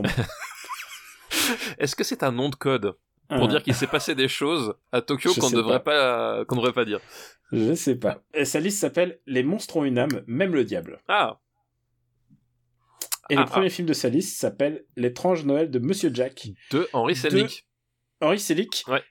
Et pas Tim Burton. et pas Tim Burton, effectivement. Et je pense qu'on va beaucoup parler de ça. Euh, bah oui, l'étrange Noël de, de Monsieur Jack, donc qui est une, euh, qui est un conte euh, de Noël, mais aussi d'Halloween mélangé, qui est un, un film, c'est un, un film d'animation. Voilà, je cherchais, puisque c'est pas un dessin animé, étant donné que ce sont des marionnettes, donc le terme de dessin animé était inapproprié. C'est un film d'animation. C'est un, un film en stop motion. Un film en stop motion, tout à fait, euh, qui donc raconte euh, bah, l'histoire euh, de, de de comment il s'appelle de, de Jack, De Jack, ouais. tout simplement, qui en gros décide de faire, qui dirige la ville d'Halloween avec euh, tous les monstres euh, que ça implique, hein, euh, les momies, les vampires, tout ce que tu veux, enfin toutes ces choses-là. Et il décide en gros de faire une OPA agressive sur Noël. Euh, parce que euh, il se dit que Noël c'est quand même une fête sympa parce que ça fait plaisir à tout le monde et que les enfants reçoivent des cadeaux, ils sont heureux et quelque part au fond de lui il a envie eh ben euh, de procurer cette joie et non plus d'être un monstre horrible. C'est un film musical. C'est un film musical, c'est vrai. j'ai presque envie de dire que c'est un film de Selick, mais c'est aussi un film énormément de Danny Elfman. C'est un film, bah, c'est un film énormément de Selick, énormément de Danny Elfman, énormément de Tim Burton aussi. Alors, Euh, parce que euh, euh, arguably, on va, alors, regardez, bah, le, le truc, l'astuce en Tu fait. veux qu'on en parle tout de suite Oui, alors parce que le le euh, Tim Burton donc est, euh, est sur ce film euh, euh, producteur euh, et à l'origine de, de, de l'histoire de, de base. Il est concepteur, Et le, le fait est que mais c'est pas lui le screenplay. hein. Non, c'est pas lui le screenplay. Oui, il a, il a, il a, il avait l'idée de base euh, et il a produit le film. Mais le fait est que euh, il a aussi contribué à toute la direction artistique du film. Euh, et dans un film d'animation avec beaucoup de décors et des choses comme ça, t'as beaucoup de choses en fait que tu retrouves. Euh, que tu retrouves des films que, que lui faisait, euh, notamment des ambiances d'Edouard Romain d'Argent, enfin toute cette période-là, au moment où il savait faire du cinéma, donc c'était il y a quand même très longtemps, euh, mais toujours est-il que t'avais euh, beaucoup d'influences qui bah, les influences gothiques notamment qui euh, à cette époque-là en tout cas étaient très estampillées euh, Tim Burton parce que c'était un peu l'un des rares à les Bah, à les assumer. Noël, Halloween, mais version freaky. Voilà. Euh, à l'époque, il y avait quand même, euh, c'était représenté beaucoup avec beaucoup de couleurs. Là, tout d'un coup, on allait vers une espèce de noirceur, même ne serait-ce que visuel. donc euh, voilà donc c'est c'est quelque chose qui était très identifié au, au style de, de, de Tim Burton et euh, et le fait est que quand le film sort bah Henry Selick ça évoque rien à personne euh, et du coup, le nom du producteur a été mis en avant, d'où le quiproquo pendant euh, euh, pendant des années sur le fait que c'était un film de Tim Burton. Et en fait, ce qui s'est passé, c'est que les droits appartenaient à, Disney, donc il fallait convaincre Disney euh, de faire ce, ce film. À l'époque, c'était Katzenberg. Et évidemment, euh, Selick, c'est pas celui que tu, c'est pas celui qui est le plus connu. Donc, et le producteur, euh, du coup, euh, c'est là, c'est vraiment en ça qu'il a vraiment participé. C'est que il a, euh, il a, et c'est lui qui a négocié les droits et, c'est sur son nom que s'est fait le film, quoi. Ah bah Alors qu'au même moment, il était occupé par Batman Returns, quoi, en fait. Et puis, il y a un autre truc, c'est que faire de la stop-mo, c'est pas sa cam, quoi. C'est pas, c'est un truc très technique de faire un film en stop-motion. C'est très technique. Non, c'est ultra technique. Ah bah, tu peux pas, ultra tu peux pas faire ça au hasard. Et- et- Sinon, ou alors tu fais un truc un peu brouillon, tu fais un truc qui a l'air un petit peu, euh, genre un peu euh, Mr. Fox, tu vois, c'est, euh, qui, qui est du style et pas forcément de la technique, mais du style, quoi. Oui, et puis euh, là, le truc, c'est que ce que je vais dire, c'est surtout que vu le degré de, de fluidité des animations de l'étrange Noël de Monsieur Jack, c'est un, un travail, c'est un travail d'orfèvre. Enfin, il y a certaines scènes euh, qui, qui restent complètement dingues en termes d'animation quand tu penses justement au fait que c'est du stop motion, quoi.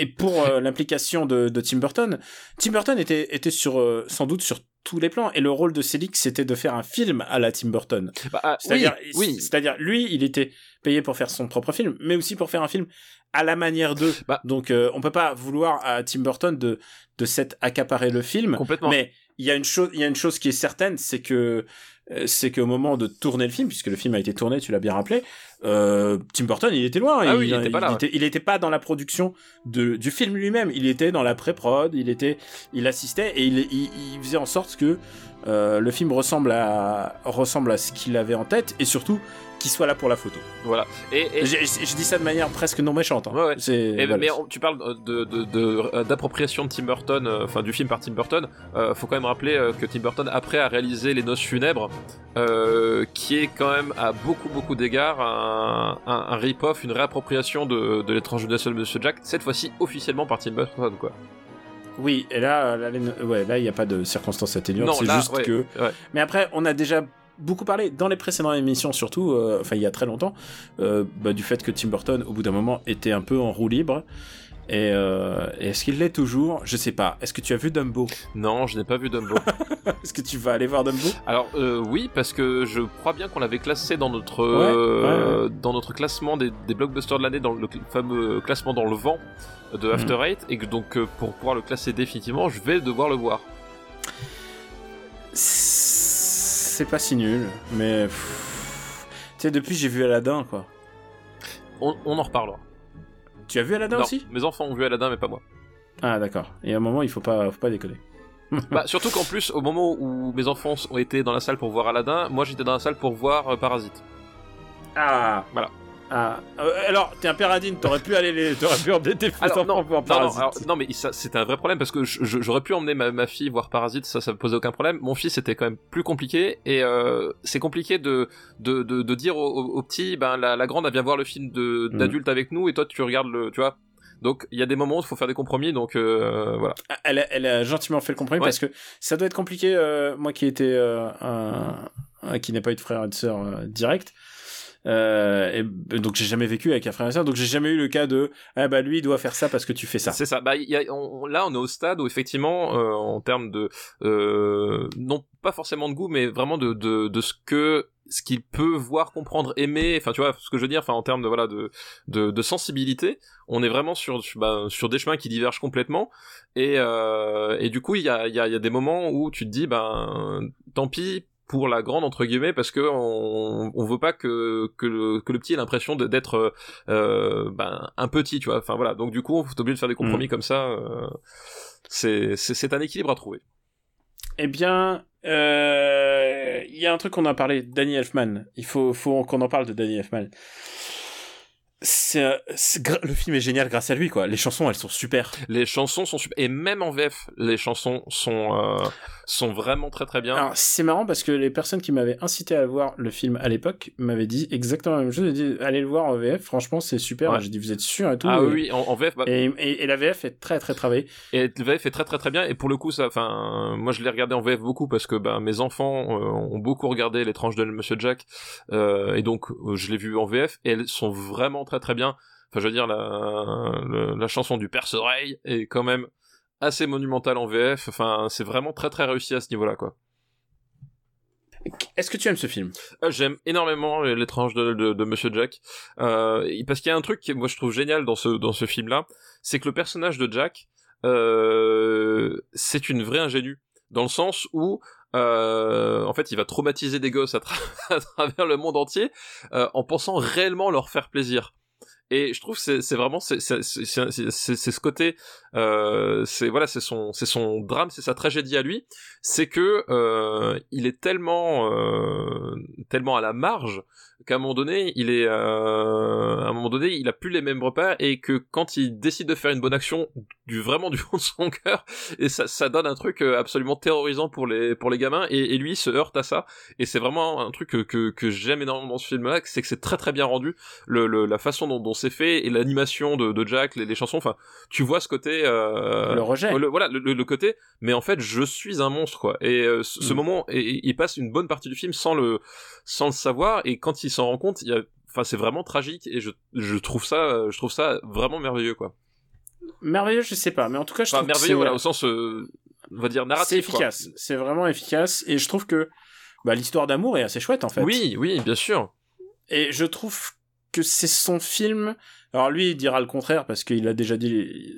Tim Burton dit n'importe quoi en interview pour faire plaisir euh, euh, aux journalistes au moment de la sortie des films. Tu sais, il avait, il avait dit que c'est, je sais plus lequel de ses films qui était le plus personnel. Et en fait, j'ai l'impression qu'il dit ça à chaque fois. Je trouve que celui-là correspond le plus à Tim Burton avec Beetlejuice en fait. Bah, il y a, bah, de toute façon, effectivement, l'une des grandes thématiques euh, qui, habite le cinéma Tim Tim Burton, c'est effectivement euh, les personnages à la marge, donc les freaks, comme on dit en, dans, la- dans la langue euh, de Steven Seagal.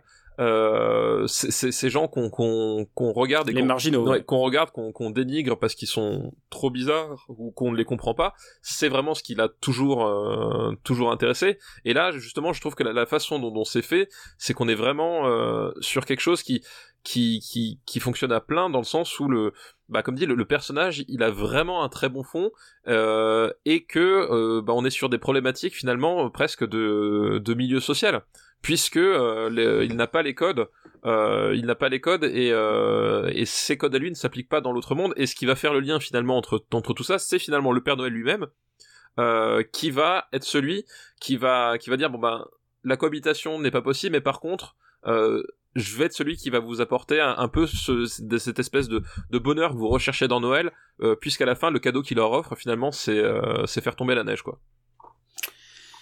C'est une belle morale. Je me souvenais pas à tel point de, de l'histoire, mais merci de m'avoir, euh, merci de m'avoir rappelé. Alors que pourtant, je l'ai vu, j'ai vu, euh, qui- de, j'ai vu l'étrange Noël de Monsieur Jack dans Kingdom Hearts il y a pas si longtemps. Ah oui c'est vrai c'est vrai c'est vrai. Et bon, euh, on va le classer peut-être. Oui on va le classer ouais on va le classer. Euh, hop étrange Un film pour lequel, tu- alors on parlait de la participation de Tim Burton. Franchement, si tu si tu t'en tiens au nombre de papiers euh, mis sur, euh, enfin de, de papiers grattés par euh, Tim Burton, t'as vraiment l'impression qu'il a gratté un, syn- t'as l'impression qu'il a fait à Stanley quoi. ouais, je t'ai dicté un synopsis et vas-y débrouille-toi quoi. Oui bah je, C'est tout. Alors, c'est évidemment c'est l'image qu'on en a parce que Selick pour nous pour nous tous, Selick n'a clairement pas eu les retombées dans, sur sa carrière.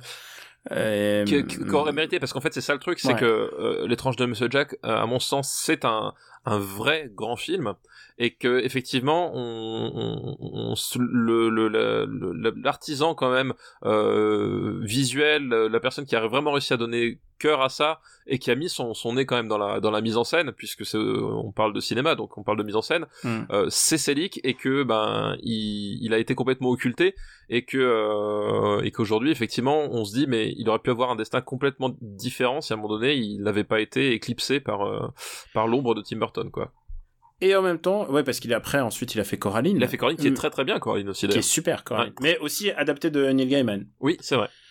Et le truc, c'est que ce film-là, et j'en suis persuadé, euh, l'étrange Noël de, de Monsieur Jack, il n'aurait pas été pareil s'il n'y avait pas ces deux parties Ah bah, euh, concernées. Oui bien sûr non ça sans certain. Tim Burton, c'est certain, mais sans Selick non plus Ouais, en fait. Et ouais. c'est sans doute grâce à ces deux styles qui sont entrechoqués que euh, qu'il existe. J'ai en fait j'ai du mal à dire euh, l'étrange Noël de Monsieur Jack, je trouve assez long, alors que le titre officiel c'est Nightmare Before The Christmas Nightmare Before Christmas, Ouais, tout à qui fait. est un titre qui est un titre génial quand même. qui est un titre génial. Où est-ce qu'on va le classer? Hop euh, alors Fais-moi une propale. euh, Ça va au-dessus de Spice World, j'aime autant de dire. euh, je vois alors moi je Non, le va. mettrais Ça va au-dessus de Space Jam. ça va évidemment que va au-dessus de Space Jam. Ouais, Space Jam est 100, 100 dixième, hein, ouais, non, ça. ça. Ça, va bien au-dessus. Moi, je le mettrais, euh, je le mettrais, tu vois, entre Usual Suspects et La Cité de la Peur. 38e place, enfin 39e du coup. Ah.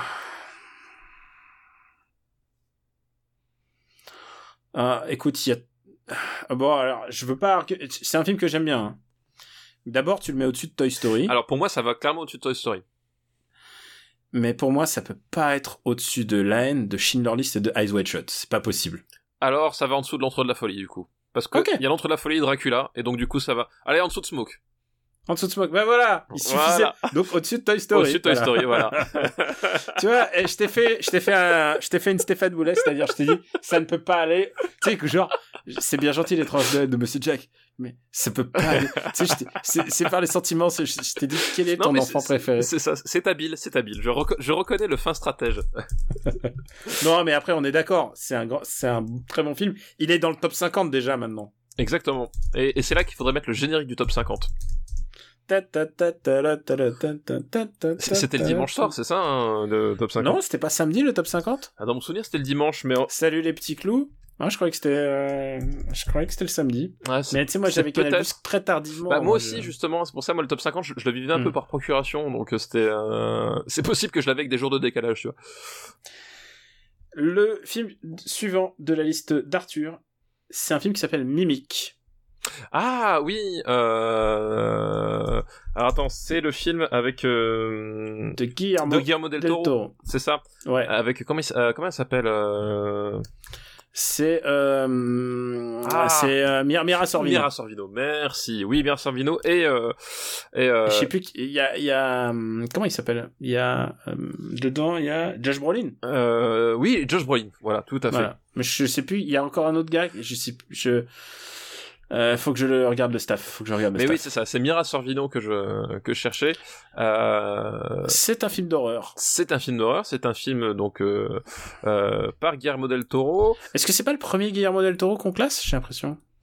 C'est possible que c'est le premier Guillermo del Toro. J'essaie de me souvenir. Je crois pas qu'on en ait fait d'autres, non. Euh, et même, j'ai envie de dire, c'est le premier Guillermo del Toro. euh, Ah non, c'est pas le premier parce Ah que non, on a fait. Blade 2. On a peut-être fait Blade 2. Non, on a, fait, on On a pas, pas fait, fait Blade euh, Non. C'était Chronos Ou son un premier. Euh, On a peut-être fait un Hellboy, je crois. Ah peut-être ouais. C'était Mm. Chronos son premier long métrage et donc ça c'est pas le premier donc c'est le C'est le le deuxième. Et juste après, il a fait Les Chines. Les Chines du diable, tout à fait. Qui est. Qui- qui, sans spoiler, est meilleur. Oui. non mais oui voilà. Mimic euh... Est-ce qu'il faut le replacer dans le contexte? Alors, euh, Guillermo del Toro, Hollywood, les frères Weinstein lui disent euh, Bon, bah voilà, tu nous fais ce film. Voilà c'est ça. C'est qu'en fait euh, c'est une histoire de euh, de, euh, de c'est quoi? C'est de, de c'est une histoire de cafard de cafard à la base. Euh, euh, qui euh, transmettent une espèce de maladie, euh, euh, une maladie chelou. Puis du, du coup, on demande à Mira Sorvino, qui est genre scientifique généticienne. Et ils sont pas tous scientifiques Si c'est ça, je crois que c'est ça. C'est tous des, des, des, des scientifiques euh, avec des spécialités très très pointues. Genre euh, le, le mec, il a fait une thèse sur les cafards géants transmetteurs de maladies mortelles. Bon bah ça tombe bien, il est là. Ah bah, ah bah, oh bah alors. si on avait un mec qui a fait une thèse sur les, sur les cafards euh, qui transmettent des... Bah, bah t'es Ah là. bah t'es là, ah bah super. Ah bah, vous habitez tous dans le même quartier en plus, Ah ça bah, tombe bien. Et en plus, tu t'appelles... En plus, c'est Mira En, Sorvino. hein. en- plus, ça, pas on a rien gâché. Donc euh, voilà et euh, et du coup euh, le point de départ c'est ça. Et, euh, et l'idée c'est que, enfin, une bonne partie du film se, se déroule, euh, je, il me semble, dans les égouts ou sous terre ou quelque chose comme ça. Euh, C'est les égouts de, de- New York C'est New York, quoi, c'est ça.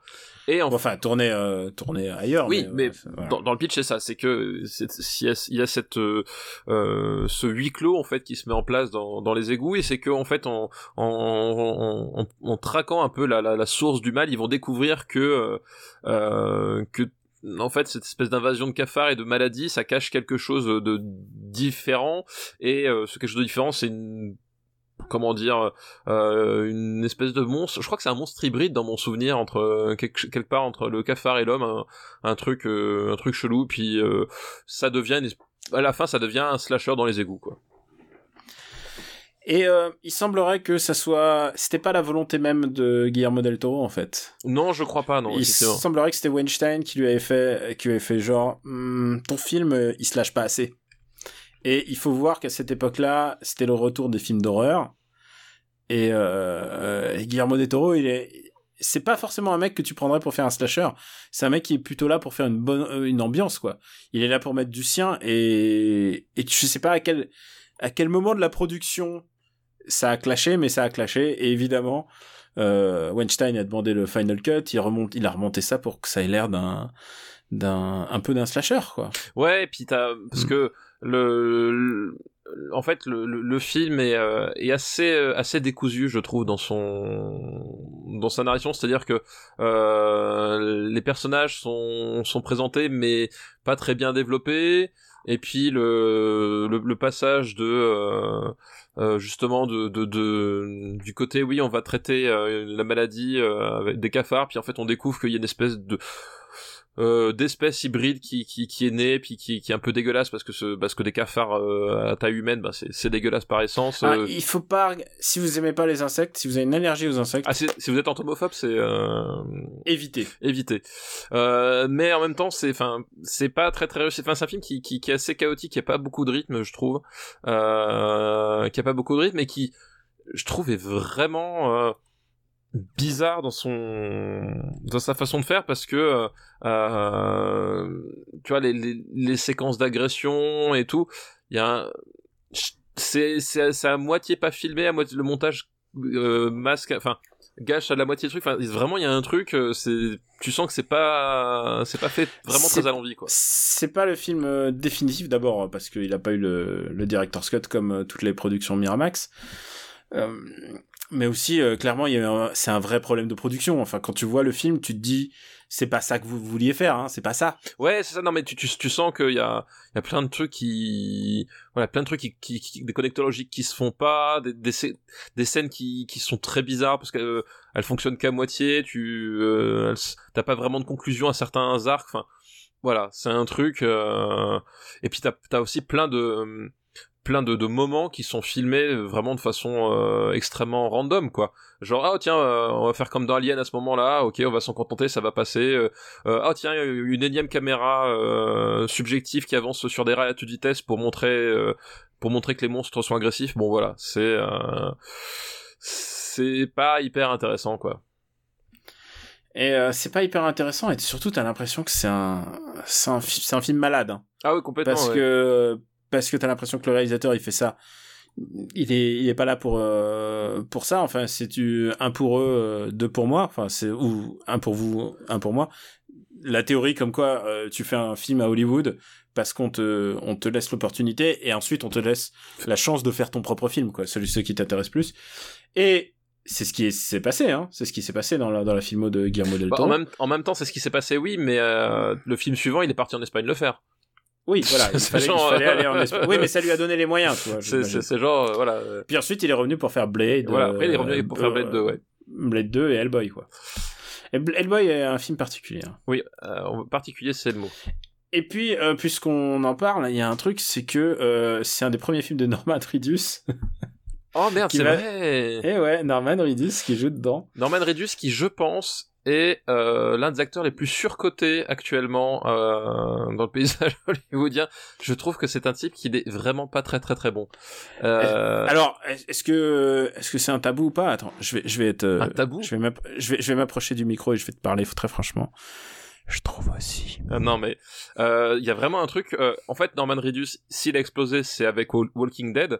Euh, puisqu'il, alors je me rappelle plus de son personnage, c'est, c'est, je crois que c'est Daryl, c'est ça le nom du personnage dans Walking Dead. Il joue le rebelle. Il joue, il joue Daryl, qui est un personnage qui n'existe pas dans le, dans le comic book, euh, Ouais. mais qui est le seul personnage de la série qui est un tout petit peu vaguement attachant, on va dire. Mais c'est vraiment, euh, ça joue pas grand chose parce que tous les autres, t'as envie qu'ils qu'ils crèvent euh, très vite. Euh, je déteste Walking Dead la série. Enfin, je trouve, je trouve ça abominablement écrit et, et mis en scène. Euh, Je, je suis team euh, team la BD. Voilà. Et même la BD, j'ai énormément de reproches à faire la BD, mais la BD, c'est, c'est, enfin, les, les, je crois que C'est un chef-d'œuvre à côté. c'est un chef-d'œuvre à côté, et surtout les, les, les dix premiers volumes, je crois, c'est ça, il me semble, ou, ou en tout cas les Mm. deux premiers omnibus, Une BD qui s'est arrêtée. qui s'est arrêté à la- à- de façon surprise en plus, et c'est ça qui avait d'a- d'assez Et fort. je l'ai découvert le jour même. Ouais, le jour même, J'allais ouais. chercher Ouais. mon comics mercredi et j'ai fait Oh putain, c'est le C'est dernier. le dernier. Donc- Comment je pouvais savoir Donc, son, voilà, il a gagné une popularité euh, grâce à Walking Dead parce qu'il a le seul personnage qui est un tout petit peu intéressant de, de la série, mais je trouve que c'est- un acteur vraiment, euh, vraiment exécrable en fait, euh, Norman Reedus. Et, euh, et j'avais Et complètement le oublié fait qu'il dedans. soit, le fait qu'il soit, bah, c'est un de ses premiers rôles, et le fait qu'il soit tellement mis en avant euh, dans la promotion de Death Stranding. euh, Death Stranding, ça me fait peur parce que j'ai l'impression que Bah, surtout quand dans, quand dans ton casting, t'as, t'as Mads Mikkelsen, quoi. qui joue 15 000 fois mieux. Qui, qui, qui est genre, lui, un- par contre, un putain d'acteur. Ah là là là, c'est non mais vraiment, euh, ce mec-là, Norman Reedus, c'était un acteur de direct vidéo quoi. Ah mais C'est, euh, c'est complètement. Enfin, je veux dire, le l'autre gros euh, gros succès et encore je dis succès entre grosses guillemets de, de Norman Reedus, c'est Les Anges de Boston, qui est un film Mm. ultra culte aux USA, Mais c'est pas à cause de lui en tout cas. euh, mais vraiment ultra culte euh, et qui est complètement euh, inconnu euh, chez nous. C'est en fait, en gros, c'est un espèce de, de, de film d'action euh, euh, post euh, post Tarantino. hein. En gros, c'est enfin c'est vraiment ça qui se déroule dans le quartier euh, euh, dans le quartier donc euh, irlandais de, euh, de, de de Boston. de Boston. Voilà, et euh, c'est un rôle ultra culte aux, aux, aux USA, c'est un film ultra culte aux, aux USA, alors qu'en fait, chez nous, ça n'a pas dépassé la case euh, direct ou vidéo, parce qu'en fait, Parce que c'est pas très bien. parce que c'est pas très bien. Mais a- c'est quoi Il y avait William Defoe ou un truc Il y comme a, il y a- en fait, le, le seul truc de- du premier, parce qu'il y en a eu deux des Anges de Boston, le seul truc de, de, de- des premiers Anges de Boston, c'est qu'il y a William Dafoe qui est, genre, en roue libre complète, euh, tout le Ah long. mais personne personne n'a de contrôle dans ce film. Et, ouais, et je- il est à mourir de rire et c'est le seul truc qui est vraiment attachant. Sinon le film est, euh, est atroce et ils en ont fait un 2 euh, qui est mais enfin c'est indigent quoi. Les, les Anges de Boston 2 c'est et pourtant aux États-Unis c'est devenu culte mais chez nous personne connaît et c'est mieux comme ça quoi. C'est un film qui s'appelle, si vous êtes curieux, s'appelle Les The Boondock, Oh oui Boondock Saints. Saints. Ouais Boondock Saints Voilà. c'est ça. Les Anges de Boston. Euh, de- c'est pas la peine de nous envoyer tout de suite une liste avec les Anges de Boston, s'il vous plaît, ou sur la filmo de Norman Reedus. Ah On s'est ouais. un peu défoulé déjà. Euh, ouais, c'est un film, euh, c'est un film malade et, et à tel point malade et je peux pas euh, ne pas en parler, c'est que euh, Mira Sorvino, donc qui joue le rôle principal de ce film, euh, qui a aidé, c'est Guillermo del Toro qui disait que elle a aidé au fait que il soit pas complètement charcuté par Par les par, les- par Weinstein, par Harvey. Euh, ça n'a pas aidé puisque il a- le film a été charcuté. Et ben euh, c'est aussi quelqu'un qui euh, va plus plusieurs années plus tard raconter ce que Harvey lui a fait. Oui.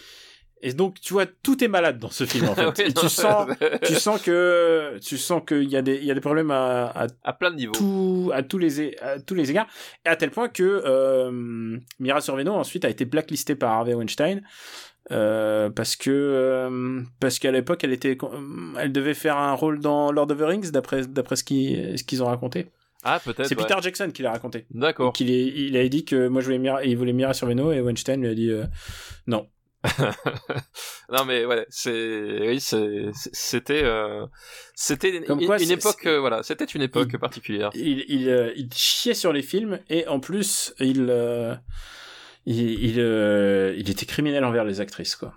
Et ça va pas aider au fait que, au classement de ce film si on le classait. Bah, oui, oui, classons-le, classons-le, classons mimique.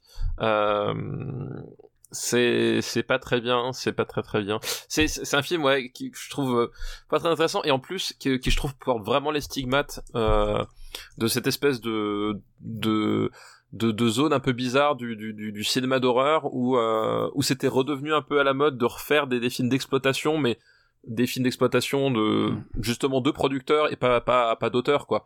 Et euh, t'en avais pas mal un peu qui avaient ils avaient un peu tous la même gueule. C'était pas très très intéressant quoi.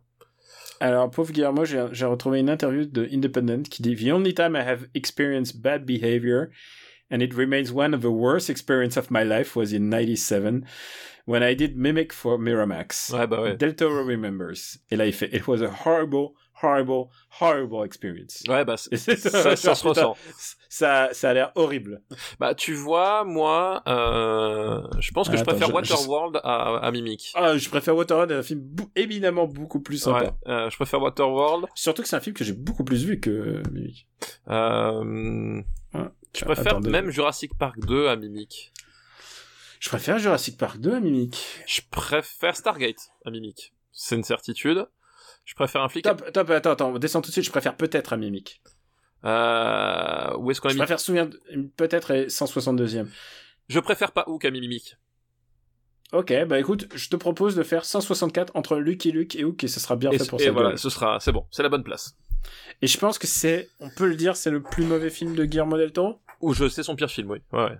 Vraiment. C'est. Euh, enfin, visiblement, c'est son pire film Oui, d'expérience. c'est- pour lui, Genre, pour lui intimement, c'est son pire film, mais de sa filmographie, ouais, c'est c'est son pire film, quoi. il nous reste un dernier film de cette liste à voir, et je suis sûr que tu l'as vu. Dis-moi, balance, balance la sauce. C'est un film qui s'appelle, il y a le film dans le titre. Euh... Alors c'est pas Power Rangers le film parce qu'on l'a déjà fait. Non. Euh, c'est pas des Tortues Ninja le film parce qu'on vient de le faire. Ouais. Euh, Mais c'est un autre grand truc des années 90. Euh, alors qu'est-ce qu'il peut y avoir avec le film dedans? Euh, merde, alors c'est pas Spice Girl le film parce que Non, On l'a parce vu. que c'est Spice World. parce que c'est Spice World. Euh... Et si je te dis plus grand, plus long et pas coupé? plus grand, plus long et pas coupé. Merde, alors je l'ai pas. Qu'est-ce qu'il ça me dit? rien? Non, qu'est-ce qu'il me Mais si, si, si, si. Si je te dis, attends, c'est quoi le, en anglais? C'est Bigger, Longer and Uncut. C'est un film réalisé par Trey Parker et produit aussi par Matt Stone. C'est South Park le film. Mais oui, pff, mais Je me disais, il n'y avait pas beaucoup d'animation dans notre... mais oui, mais oui, mais oui. J'ai une autre liste avec de l'animation, mais on n'aura pas le temps. Mais alors, du coup, je, je sors celui-là du chapeau. Euh, South Park le film, effectivement. Euh, et, je- et tu vois, je ne connaissais pas le titre. Enfin, d'emblée comme ça, je ne connaissais pas le titre. Euh... Bah, c'est South Park le film. Ouais. Euh, aux États-unis, c'est. South Park, Bigger, Longer and Un oui, Voilà. oui. Eh, Mais je, je me rappelais plus, tu vois, que c'était ça le, le, titre de base, quoi. Et, euh, Et, et ils ont du mal à le, évidemment, à le, à le faire euh, passer, puisque en plus c'est un film qui, qui prône sous le ton de la parodie euh, beaucoup de choses que, qui étaient, j'allais dire que la morale réprouve.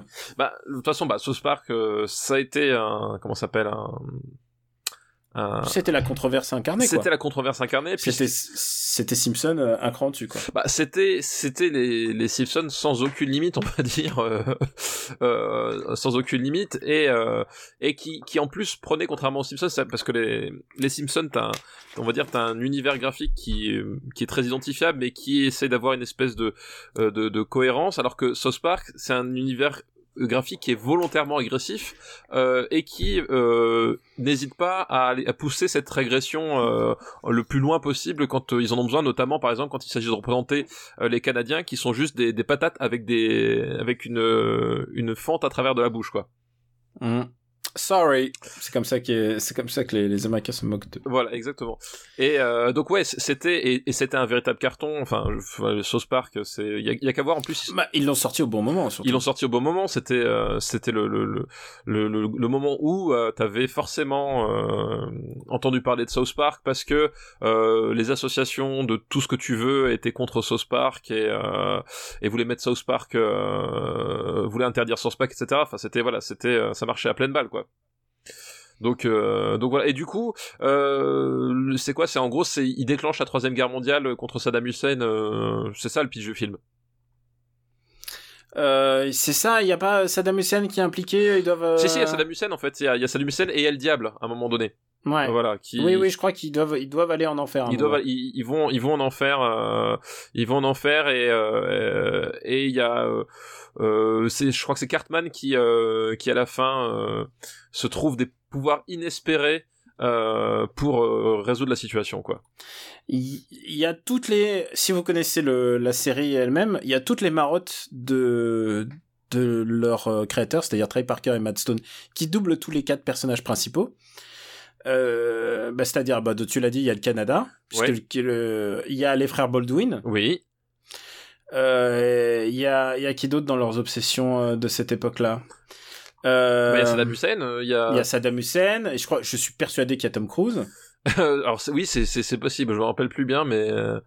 Euh, euh, Et, il y a, ouais, enfin, il y a tous les, tous les classiques, quoi. il y a- il y a tous les Il y a beaucoup de caméos dans les, dans les voix de comé- dans les doublages parce qu'il y a, il y a George Clooney qui a fait une. Et puis c'était aussi un peu la, la règle justement sur les euh, quand tu quand tu faisais un un, un film enfin une série d'animation qui passait en film justement avoir des caméos c'était euh, c'est un peu la règle tacite du, de, de, de, de façon de faire quoi. Euh, il y a, hum, il y a Bill Gates. Oui, me ouais, il y a Bill y a. Gates. Et, euh, et puis il y a Barbara Streisand qui dans un épisode se, se transformait en Mecha Streisand et Oui. ça c'est euh, ça revient dans le film parce que c'était vraiment un des des épisodes les plus populaires. C'était le moment où euh, où Barbara Streisand se transforme en une espèce de Godzilla et euh, ils ont fait une faux un faux dessin un faux générique japonais et et avec et il y a Sidney Poitier qui tue euh, enfin qui qui bat Barbara Streisand puisque Sidney Poitier devient aussi euh, gigantesque. Voilà. Et, et, et, Voilà. et qu'est-ce qu'on ne ferait pas pour voir un Sidney Poitier de euh, 6 mètres de haut? Moi, c'est quelque chose que j'ai envie de voir. C'est quelque chose que j'ai envie de voir aussi. Je pense aussi, après ce film-là, c'est le moment où je- mon intérêt a, a commencé à décliner pour le, la série, c'est-à-dire, bon, euh, c'est interminable et il y en aura toujours et Bah, il y en a toujours, hein, d'ailleurs. Ouais. Il y en a toujours. Il y a des, il y a des épisodes, euh, il y a des épisodes plutôt rigolos. J'en ai vu un il y a pas si longtemps sur le Black Friday et genre euh, il y a des zombies qui attaquent sur trois épisodes. Euh, c'est et euh, tu sais quoi, si- South Park, je pense que c'était mon, c'était ma barrière, c'était ma barrière haute de ce que je voulais voir à l'époque de de de dessins animés, euh, tu sais, un peu que la morale que la morale réprouve quoi, parodique. Je pense que je je pouvais plus en voir d'autres après celui-là quoi. Bah, en fait, alors moi, je vais être, euh, je vais peut-être surprendre, mais South Park, j'ai jamais été extrêmement fan de South Park, même de la série en fait.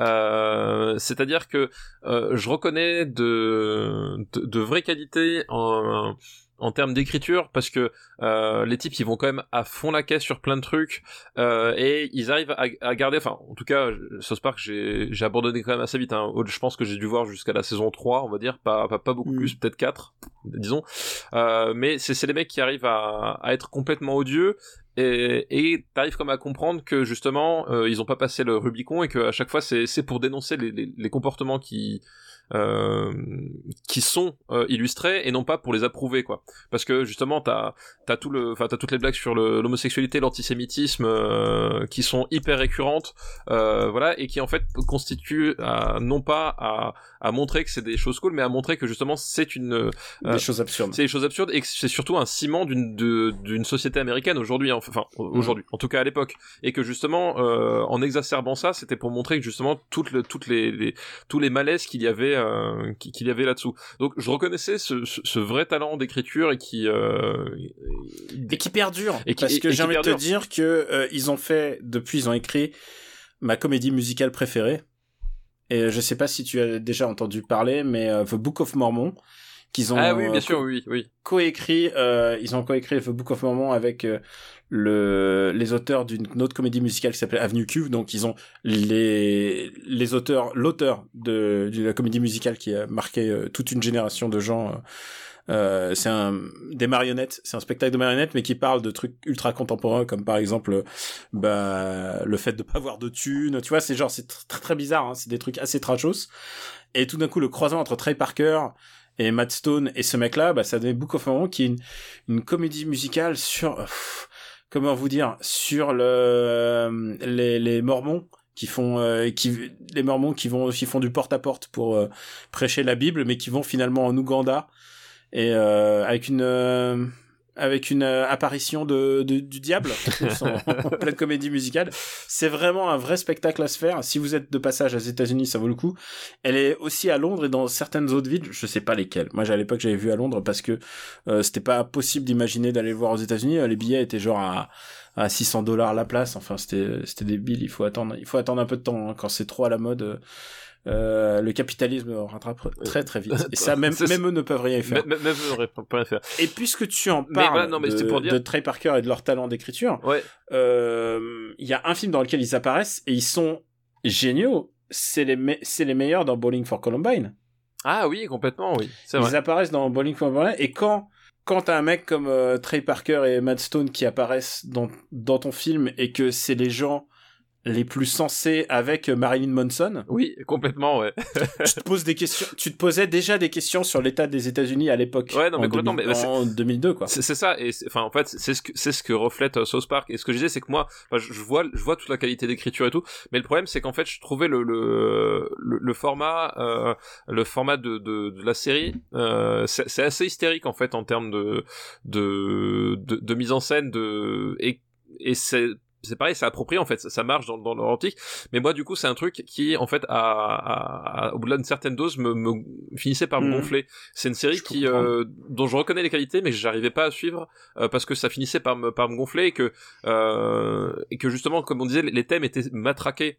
Et euh, le truc, c'est qu'en fait, je, je sais pas si, si c'est moi ou que ce soit, mais au bout d'un moment, je, ok, je comprenais où est-ce qu'ils où est-ce qu'ils voulaient aller, et ça finissait par me lasser, quoi. C'est-à-dire que les, euh, voilà, les- même, même les blagues. c'est la- c'est comme un sitcom où au bout d'un moment tu connais exactement les vannes quoi. Tu connais les ressorts. même les, les blagues sur euh, sur Kenny qui meurt à chaque fois enfin c'est ça finissait par, par vraiment me lasser et c'est voilà, c'est une série qui euh, qui avait ce travers là mais qui qui qui est aussi un, un héritage de de- d'une certaine pop culture américaine euh, là on voilà on parle de South Park c'est quoi? C'est 96 97 peut-être la série? Ce film là c'est 4 ah la série euh, je sais plus mais, Mais c'est- voilà, c'est le milieu- film c'est 99. Ouais, le film c'est 99, donc le, c'est à peu près le milieu des années 90, euh, où on est en- où, où on est encore justement sur cette euh, euh, sur cette idée, de- enfin que le la- les séries de la, les séries de la ménagère, c'était c'était les les, les les les feuilletons à, à 40 000 épisodes par saison, etc.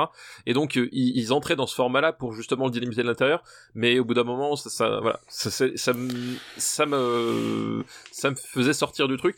Et j'ai un peu ce problème avec le film, c'est-à-dire que euh, euh, c'est un film euh, dont je reconnais beaucoup de qualités, mais qu'au final je prends assez peu de plaisir à voir parce que arrivé à un certain stade, physiquement ça me fait plus rire. C'est très étrange, mais j'ai un, problème avec le ton général de la façon dont il l'applique et je pense que c'était des des, des des des des types qui euh, qui ont qui, qui peuvent avoir vraiment leur public leur univers etc mais bon au bout Mhm. d'un moment ça finissait par ne plus me parler quoi. Il y avait un truc euh, euh, je voyais des gesticulations et ça me ça me gavait un petit peu quoi.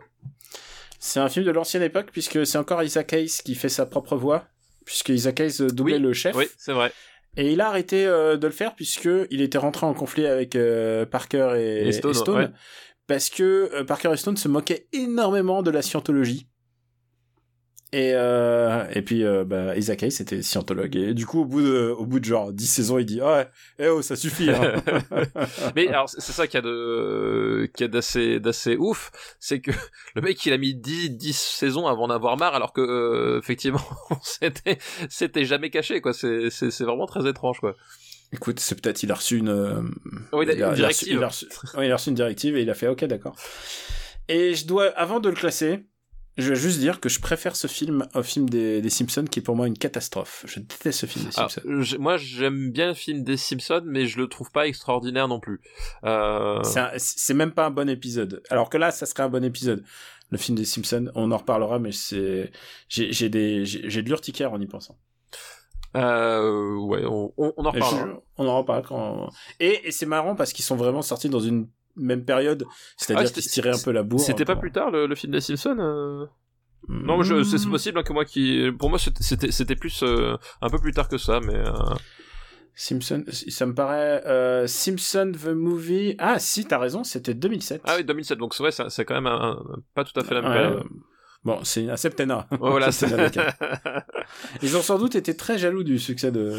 ah bah, bah, il y avait il y avait peut-être de ça, oui, Ça. effectivement. Et ça leur a apporté beaucoup plus. Mais bon, après la la La, la base, la, la, la fanbase et je veux dire le rouleau compresseur de Simpson. oui, c'est pas la même chose, c'est clair. Ouais, aidé par la Fox derrière, c'est autre chose. c'est pas la même chose. Ouais.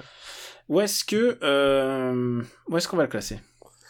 Euh, alors, où est-ce que tu proposes de le classer, toi? Attends, je, re- je remonte quand même parce qu'on était bas là. C'est mieux qu'un flic à la maternelle. C'est mieux que Beethoven. Ah oui, oui, oui, oui. Euh, T'as vu, euh, pour une fois, on fait vers le haut, on est positif. on fait vers le haut. Moi, ma barrière haute, euh, Attends, j'essaie de trouver une comédie dans ça. Est-ce que c'est mieux que Le Bonheur est dans le pré? Non, je crois pas. Il est où le bonheur est dans le pré? 120ème. Alors moi, j'avoue que je préfère regarder le bonheur est dans le pré. Moi aussi. Un film humoristique, euh, Twister et Taxi. C'est mieux que Taxi. C'est mieux que Taxi. Alors, je te propose entre Twister et Taxi. Entre Twister et Taxi. Écoute, deal. T'as vu comment c'est, Ouais, on a non, bien non, pour une fois ouais. en allant partant Ah, c'est ça, effectivement, Je suis, je suis très content de, de cet épisode pacifique. Pour une fois. J'aurais pas besoin de couper les insultes au montage. Bah c'est fini. On, a Oh, fait déjà que, on a fait que deux listes, mon gars. Non, on a fait que deux listes. Et putain, et quelle liste, hein Quand même. euh, Ouais, c'était grosses listes. Ah, je t'ai dit, épisode 90. Ah oui, c'était. Donc, film emblématique des 90. Et- et Merci Arthur pour ta liste. T'é- T'étais dans le préambule, tu disais euh, est-ce qu'on va avoir un film qui va entrer dans les dans le top 10 Bon, alors on a on en est quand On même est- assez loin. On est loin. on est quand même assez loin là. Et on peut pas en avoir à tous les épisodes. C'est vrai. Merci Arthur pour ta liste. Merci Arthur pour ta liste, effectivement, merci beaucoup. Et c'est l'heure d'une reco. C'est l'heure d'une roco, exactement. Et euh, cette roco, euh, c'est un album de musique euh, qui est sorti euh, au mois de juin, et c'est un album que que j'ai euh, pris le temps de un peu de de réécouter et de m'approprier euh, puisque la première fois que j'avais écouté j'avais trouvé ça euh, ok sans plus Euh, cet album tout simplement c'est euh, Rammstein le septième album du groupe euh, éponyme euh, qui est sorti donc euh, là au mois de juin Euh, et en fait il s'est passé euh, plusieurs événements alors déjà il y a eu un fameux mariage euh, cet été où il y avait du Rammstein sur la piste de danse euh, ce qui avait quand même euh, Ah, on le sort. Hein. qui va qui a quand même relancé l'intérêt de la chose non mais surtout entre temps du coup j'ai- acheté des Écoutez les lacs du Connemara. entre t'avais effectivement Rammstein entre le lac du Connemara et Thierry Hazard. Euh, mais entre temps j'ai acheté des euh, des billets de, de, concert pour pour aller voir Rammstein en concert. Je sais pas si t'as déjà vu Rammstein en concert mais je pense que c'est une expérience à vivre au moins une fois dans sa vie. Euh, puisque ce sont des gens qui euh, se font des guillis à distance avec des lance-flammes et, et, qui chantent en allemand. Et rien que pour ça ça vaut le coup. Et le stuff c'est que j'ai acheté les, les billets. Au moment où j'achète les, les, billets. Donc c'est pour la c'est pour 2020 c'est pour juin 2020 à juillet 2020 à Lyon. Euh, je me tourne vers ma fille. Je lui fais est-ce que ça t'intéresserait de voir euh, bah, Rammstein en, concert? Et puis elle me fait bah je connais pas trop. C'est quoi? Puis je fais bah écoute c'est c'est des types avec des lance-flammes qui qui gueulent en allemand. Elle me fait ouais ok d'accord.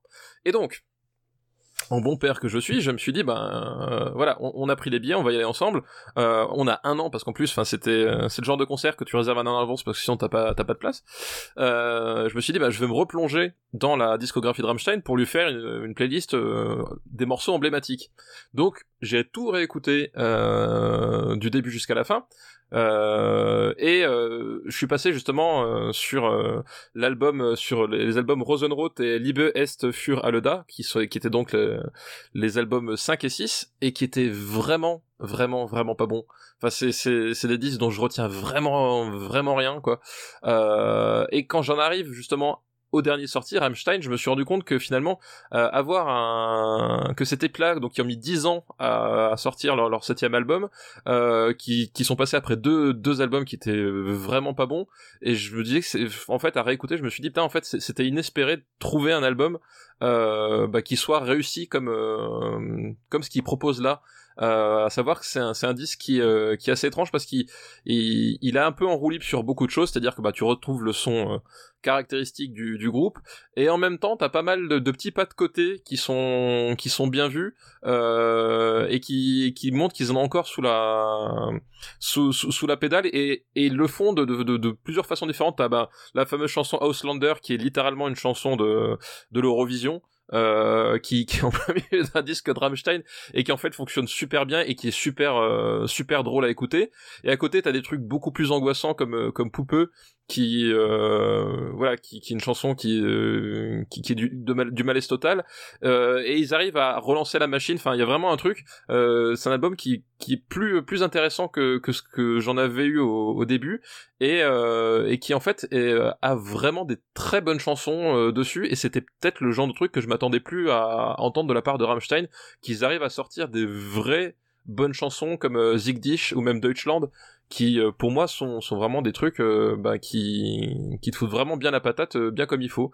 Et bah, finalement aujourd'hui à force de, réécouter depuis deux mois toute la discographie et ben je trouve que c'est un album qui est étonnamment réussi et que je prends du plaisir à écouter. Donc c'est pour ça que je vous le recommande ça a l'air allemand comme groupe. C'est un peu allemand comme groupe, mais euh, c'est ce qu'il y a de bien en plus avec Rammstein. Il y, a tout un un, un décorum euh, autour, c'est que c'est un un groupe qui est allemand jusqu'au au bout des ongles. C'est-à-dire que c'est un groupe qui euh, n'a pas peur de euh, regarder euh, son pays euh, droit dans les yeux, y compris dans ce qu'il a de pire, et qui justement interroge beaucoup le, le rapport de l'Allemagne avec son avec son passé ou avec son son présent euh, puisque des thématiques euh, qui, qui, qui, qui, vont, qui, qui vont justement jusqu'à euh, euh entre bah, Deutschland qui, qui nous parle justement de, de l'histoire très mouvementée de l'Allemagne et à des thématiques sur, sur des trucs plus sordides, plus euh, et le rapport aux, aux immigrés. Enfin voilà, il y a plein de trucs qu'ils qui abordent. C'est un,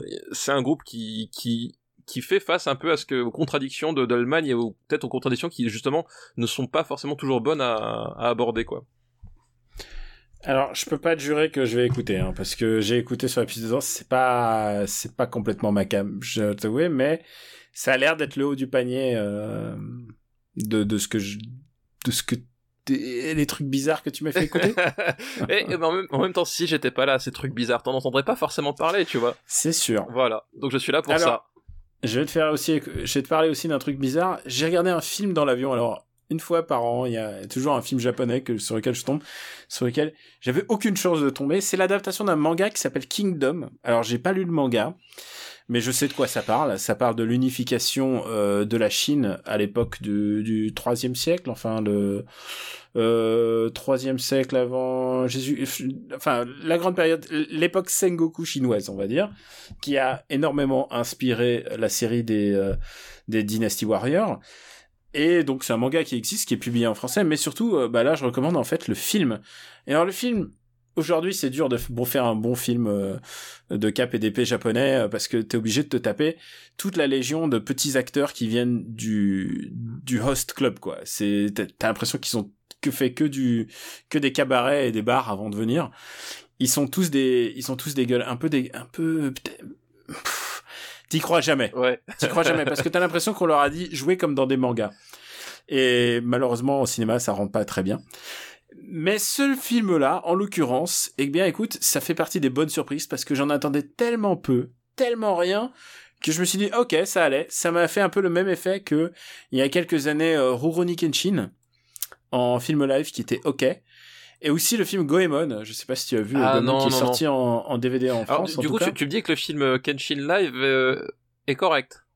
Le film Kenshin Live, il y en a eu trois, je crois, parce qu'on pouvait pas tout résumer. Ouais, oui. Il pouvait pas tout résumer, mais franchement, c'est pas mal. D'accord, parce que moi je je, je, suis un, un, grand fan de des mangas Kenshin, je les ai je les ai tous je les ai tous lus et j'ai pris un énorme plaisir mhm. à, à, les lire. Et attention, nous ne nous ne cautionne pas la hauteur, nous, nous ne parlons que du manga. Du, du manga. Oui, non, mais on, on, on est d'accord. Euh... On en reparlera s'il y a genre des gens de, de, de films, mais, de, Kenshin. Et aujourd'hui, quelqu'un nous a affilé le l'OAV de Kenshin qui a été sorti en film. D'accord. Et du coup, quand j'ai vu les films Kenshin live, euh, mon premier réflexe c'est euh, c'est Nope voilà, c'est genre. Mais si tu me dis que c'est pas mal, je peux, je tenterai quoi. Après du film comme Full Metal Alchemist, après des films comme Ranma, après des films, tu, n'imagines même pas tout ce qu'ils ont déjà adapté en film. Ah non, je sais. Après, oui. après Lupin, après Gatchaman, ils ont fait Gatchaman, la bataille des planètes, putain. Ah, c'est nul. Et celui-là, ah. celui-là, c'est peut-être. Euh, j'espère que quelqu'un un jour va donner la bataille des planètes, qu'on puisse en parler. Moi, c'est lequel que j'avais vu, c'était Terraform Mars. Terraformers, c'est pas, c'est pas le plus top. Hein. Ah purée. Et tu sais quoi? En fait, c'est un truc qui gangrène, qui gangrène le cinéma japonais, les adaptations.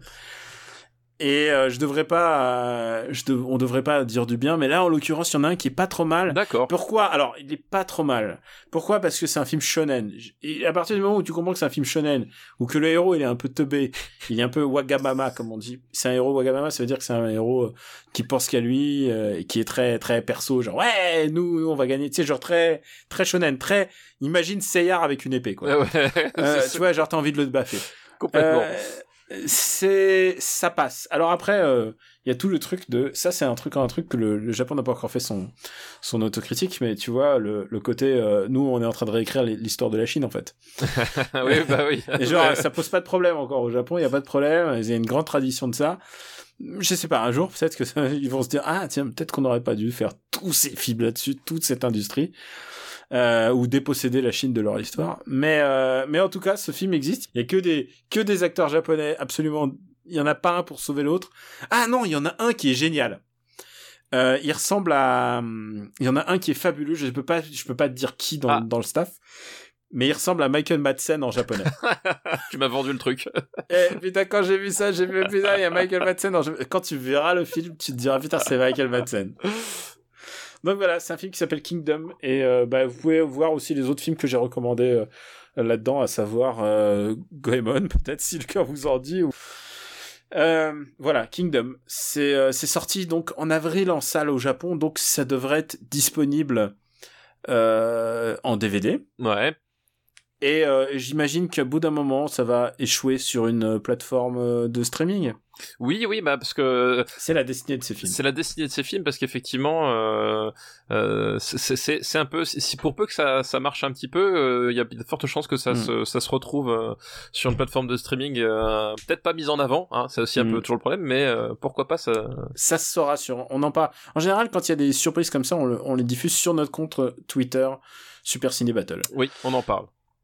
Et du coup, je pense que vu qu'on en a parlé au début, c'est peut-être pas la peine de dire où on peut nous retrouver. Les gens savent ça. Les gens savent, les gens savent tout. Les gens savent, les gens savent que c'est patreon.com slash RPU pour nous aider. Euh, les gens savent que t'as sorti un bouquin, et voilà, euh, ils savent tout ça. On va peut-être ce coup-ci, on va écourter le, nos adieux. Euh, oui, oui, oui, puisque tout le monde s'en fout et tout le monde est déjà parti en fait, je crois. Tout le monde est déjà. Dé- Tu sais, déjà, j'ai dit c'est un film adapté d'un manga, c'est bon, on a perdu 4... on a perdu 4000 auditeurs. Moi, moi, j'ai passé 5 minutes à parler d'un groupe de métal allemand juste avant, donc si tu veux, Ah, alors moi, si j'étais auditeur, moi, je- groupe de rock allemand, moi, je fais avance rapide, avance rapide, ou alors j'écoute en x2. voilà, le truc allemand, blablabla. Parce qu'il faut pas oublier qu'il y a des gens qui nous écoutent en x2, donc l'épisode est deux fois plus court. oui, oui, mais c'est très bizarre ça d'é- d'écouter en fois en fois deux, c'est vraiment un truc, je, je, je, je- J'ai- Moi, j'arrive pas. Mais c'est ouais. comme, c'est comme la SMR. hein. Tu m'as dit que la SMR, Ah ouais, non, pas ta non, cam. non, je- euh, non, ça, c'est un truc, ça me, mais vraiment, la- la- la- écouter en x2, je ne comprends pas l'intérêt. Enfin, non, je vois l'intérêt pratique, mais justement, je, moi, j'ai, tout, j'ai tout ce problème. Tu vois, on va- ça va durer longtemps nos adieux, mais euh, j'ai un problème euh, presque philosophique avec l'aspect pratique des objets culturels. C'est-à-dire que pour moi, c'est un, un objet culturel à pas être pratique. Vois ce que je veux Mhm. dire? Et enfin, Ouais, je comprends. et euh, je, je, je- c'est pareil, les, les gens qui, euh, qui regardent un film en fenêtré parce qu'à côté ils font leur PowerPoint Excel parce que c'est le boulot, ça, c'est un truc ça me dépasse complètement parce que le, le principe c'est pas que ça va être putain de pratique. Bref, Hmm. voilà, Euh, ça c'est pour Ah, le c'est- c'est c'est pas mal. hein. Non, mais- C'est bien ce que t'as dit. Tu vois ce que tu vois ce que tu vois où je veux en dire. Mais par contre, Mm. la SMR c'est pas ça. La SMR ça me révulse en fait. C'est Alors- c'est un truc physique. C'est-à-dire que entendre quelqu'un qui me fait des bruits de bouche dans l'oreille et que ça ça ricoche sur le tympan. euh, de façon de façon comme si à un moment donné le, le type était, était là en train de, de, de, de- de mettre sa bave dans le dans le conduit auditif vraiment c'est un truc ça me révulse je c'est physique J'aime bien, j'aime bien comment tu l'as décrit. Si vous connaissez pas l'ASMR, enfin, vous devez connaître l'ASMR quand même, c'est assez connu maintenant. J'en ai fait par accident dans ma cave, puisque j'ai touché à des, des figurines dans ma cave. Et les gens, et il y a des gens qui m'ont envoyé des messages disant, oh putain, c'est mortel l'ASMR. Donc, je lance un, je mets un projet sur la table et vous me dites ce que vous en pensez. Euh, ah non mais moi j'écouterai pas moi je ne cautionne Non, pas t'écouteras pas, c'est pas toi qui produira, Ah, non moi non qui c'est produis. là, là. Je pose un, je pose le sujet sur la table. ASMR PU. oui Voilà. alors, le- pour le jeu de mots moi je forcément Peut-être un one shot. mais euh, On va passer en revue là. On, on va- on va faire des bouts en japonais. On va lire Dragon Ball comme ça. non arrête arrête de parler comme ça je, je vais te mettre une baffe samedi quand je te vois ça continue Kisama, Sang, Sangoku. Alors, je retire mes écouteurs, je ne reprends pas ce que tu me dis. C'est horrible. C'est un truc, ça voilà. Là, c'est physique, tu vois, c'est différent. C'est pas, c'est pas philosophique, c'est juste là, je, je, n'arrive pas à écouter. Et peut-être parce que justement, j'ai- passé des, des, euh, des mois entiers dans, dans une certaine boîte de formation à distance à, à monter des, des vidéos où, où j'étais, euh, par contrat, obligé de retirer tous les bruits de bouche. Et je crois que j'ai été traumatisé à vie par ça, par cette On expérience. a bien fait de d'écourter nos. Ça valait le coup, hein. On vous remercie de votre fidélité. Supercinébattle.fr sur le site internet où vous pouvez retrouver la master list et bien sûr sur iTunes toutes les applis de podcast dédiées. Euh, Mettez-nous des étoiles sur n'importe quelle appli que vous utilisez. Ça aide au référencement de ce, ce podcast, mais surtout parlez-en autour de vous. Papa, on se dit à la prochaine. On se voit là. On se dit qu'on se voit sa fin de semaine. On se voit Et- fin de semaine, c'est ça. Et une, une semaine où je te vois, c'est toujours mieux qu'une semaine où je ne te vois pas. Exactement, c'est ce que je me disais aussi. Je t'embrasse très fort, je vous embrasse tous et je vous dis à très très très bientôt. Gardez la pêche. Ciao à tous, merci.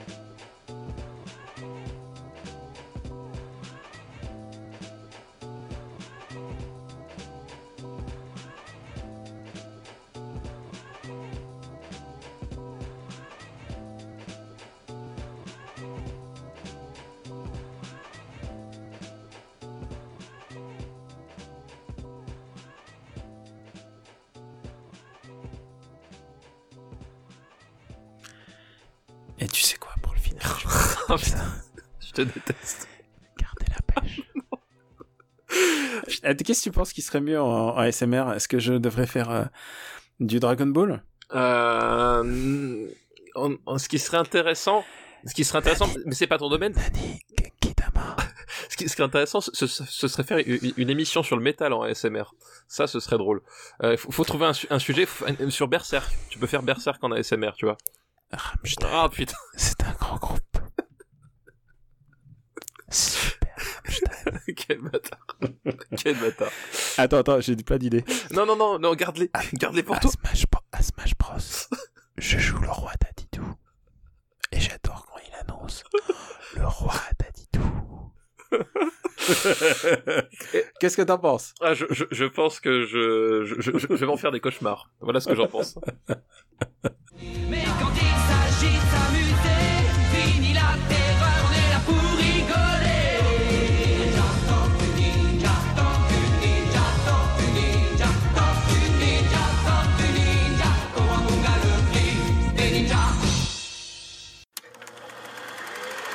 Une production RPU.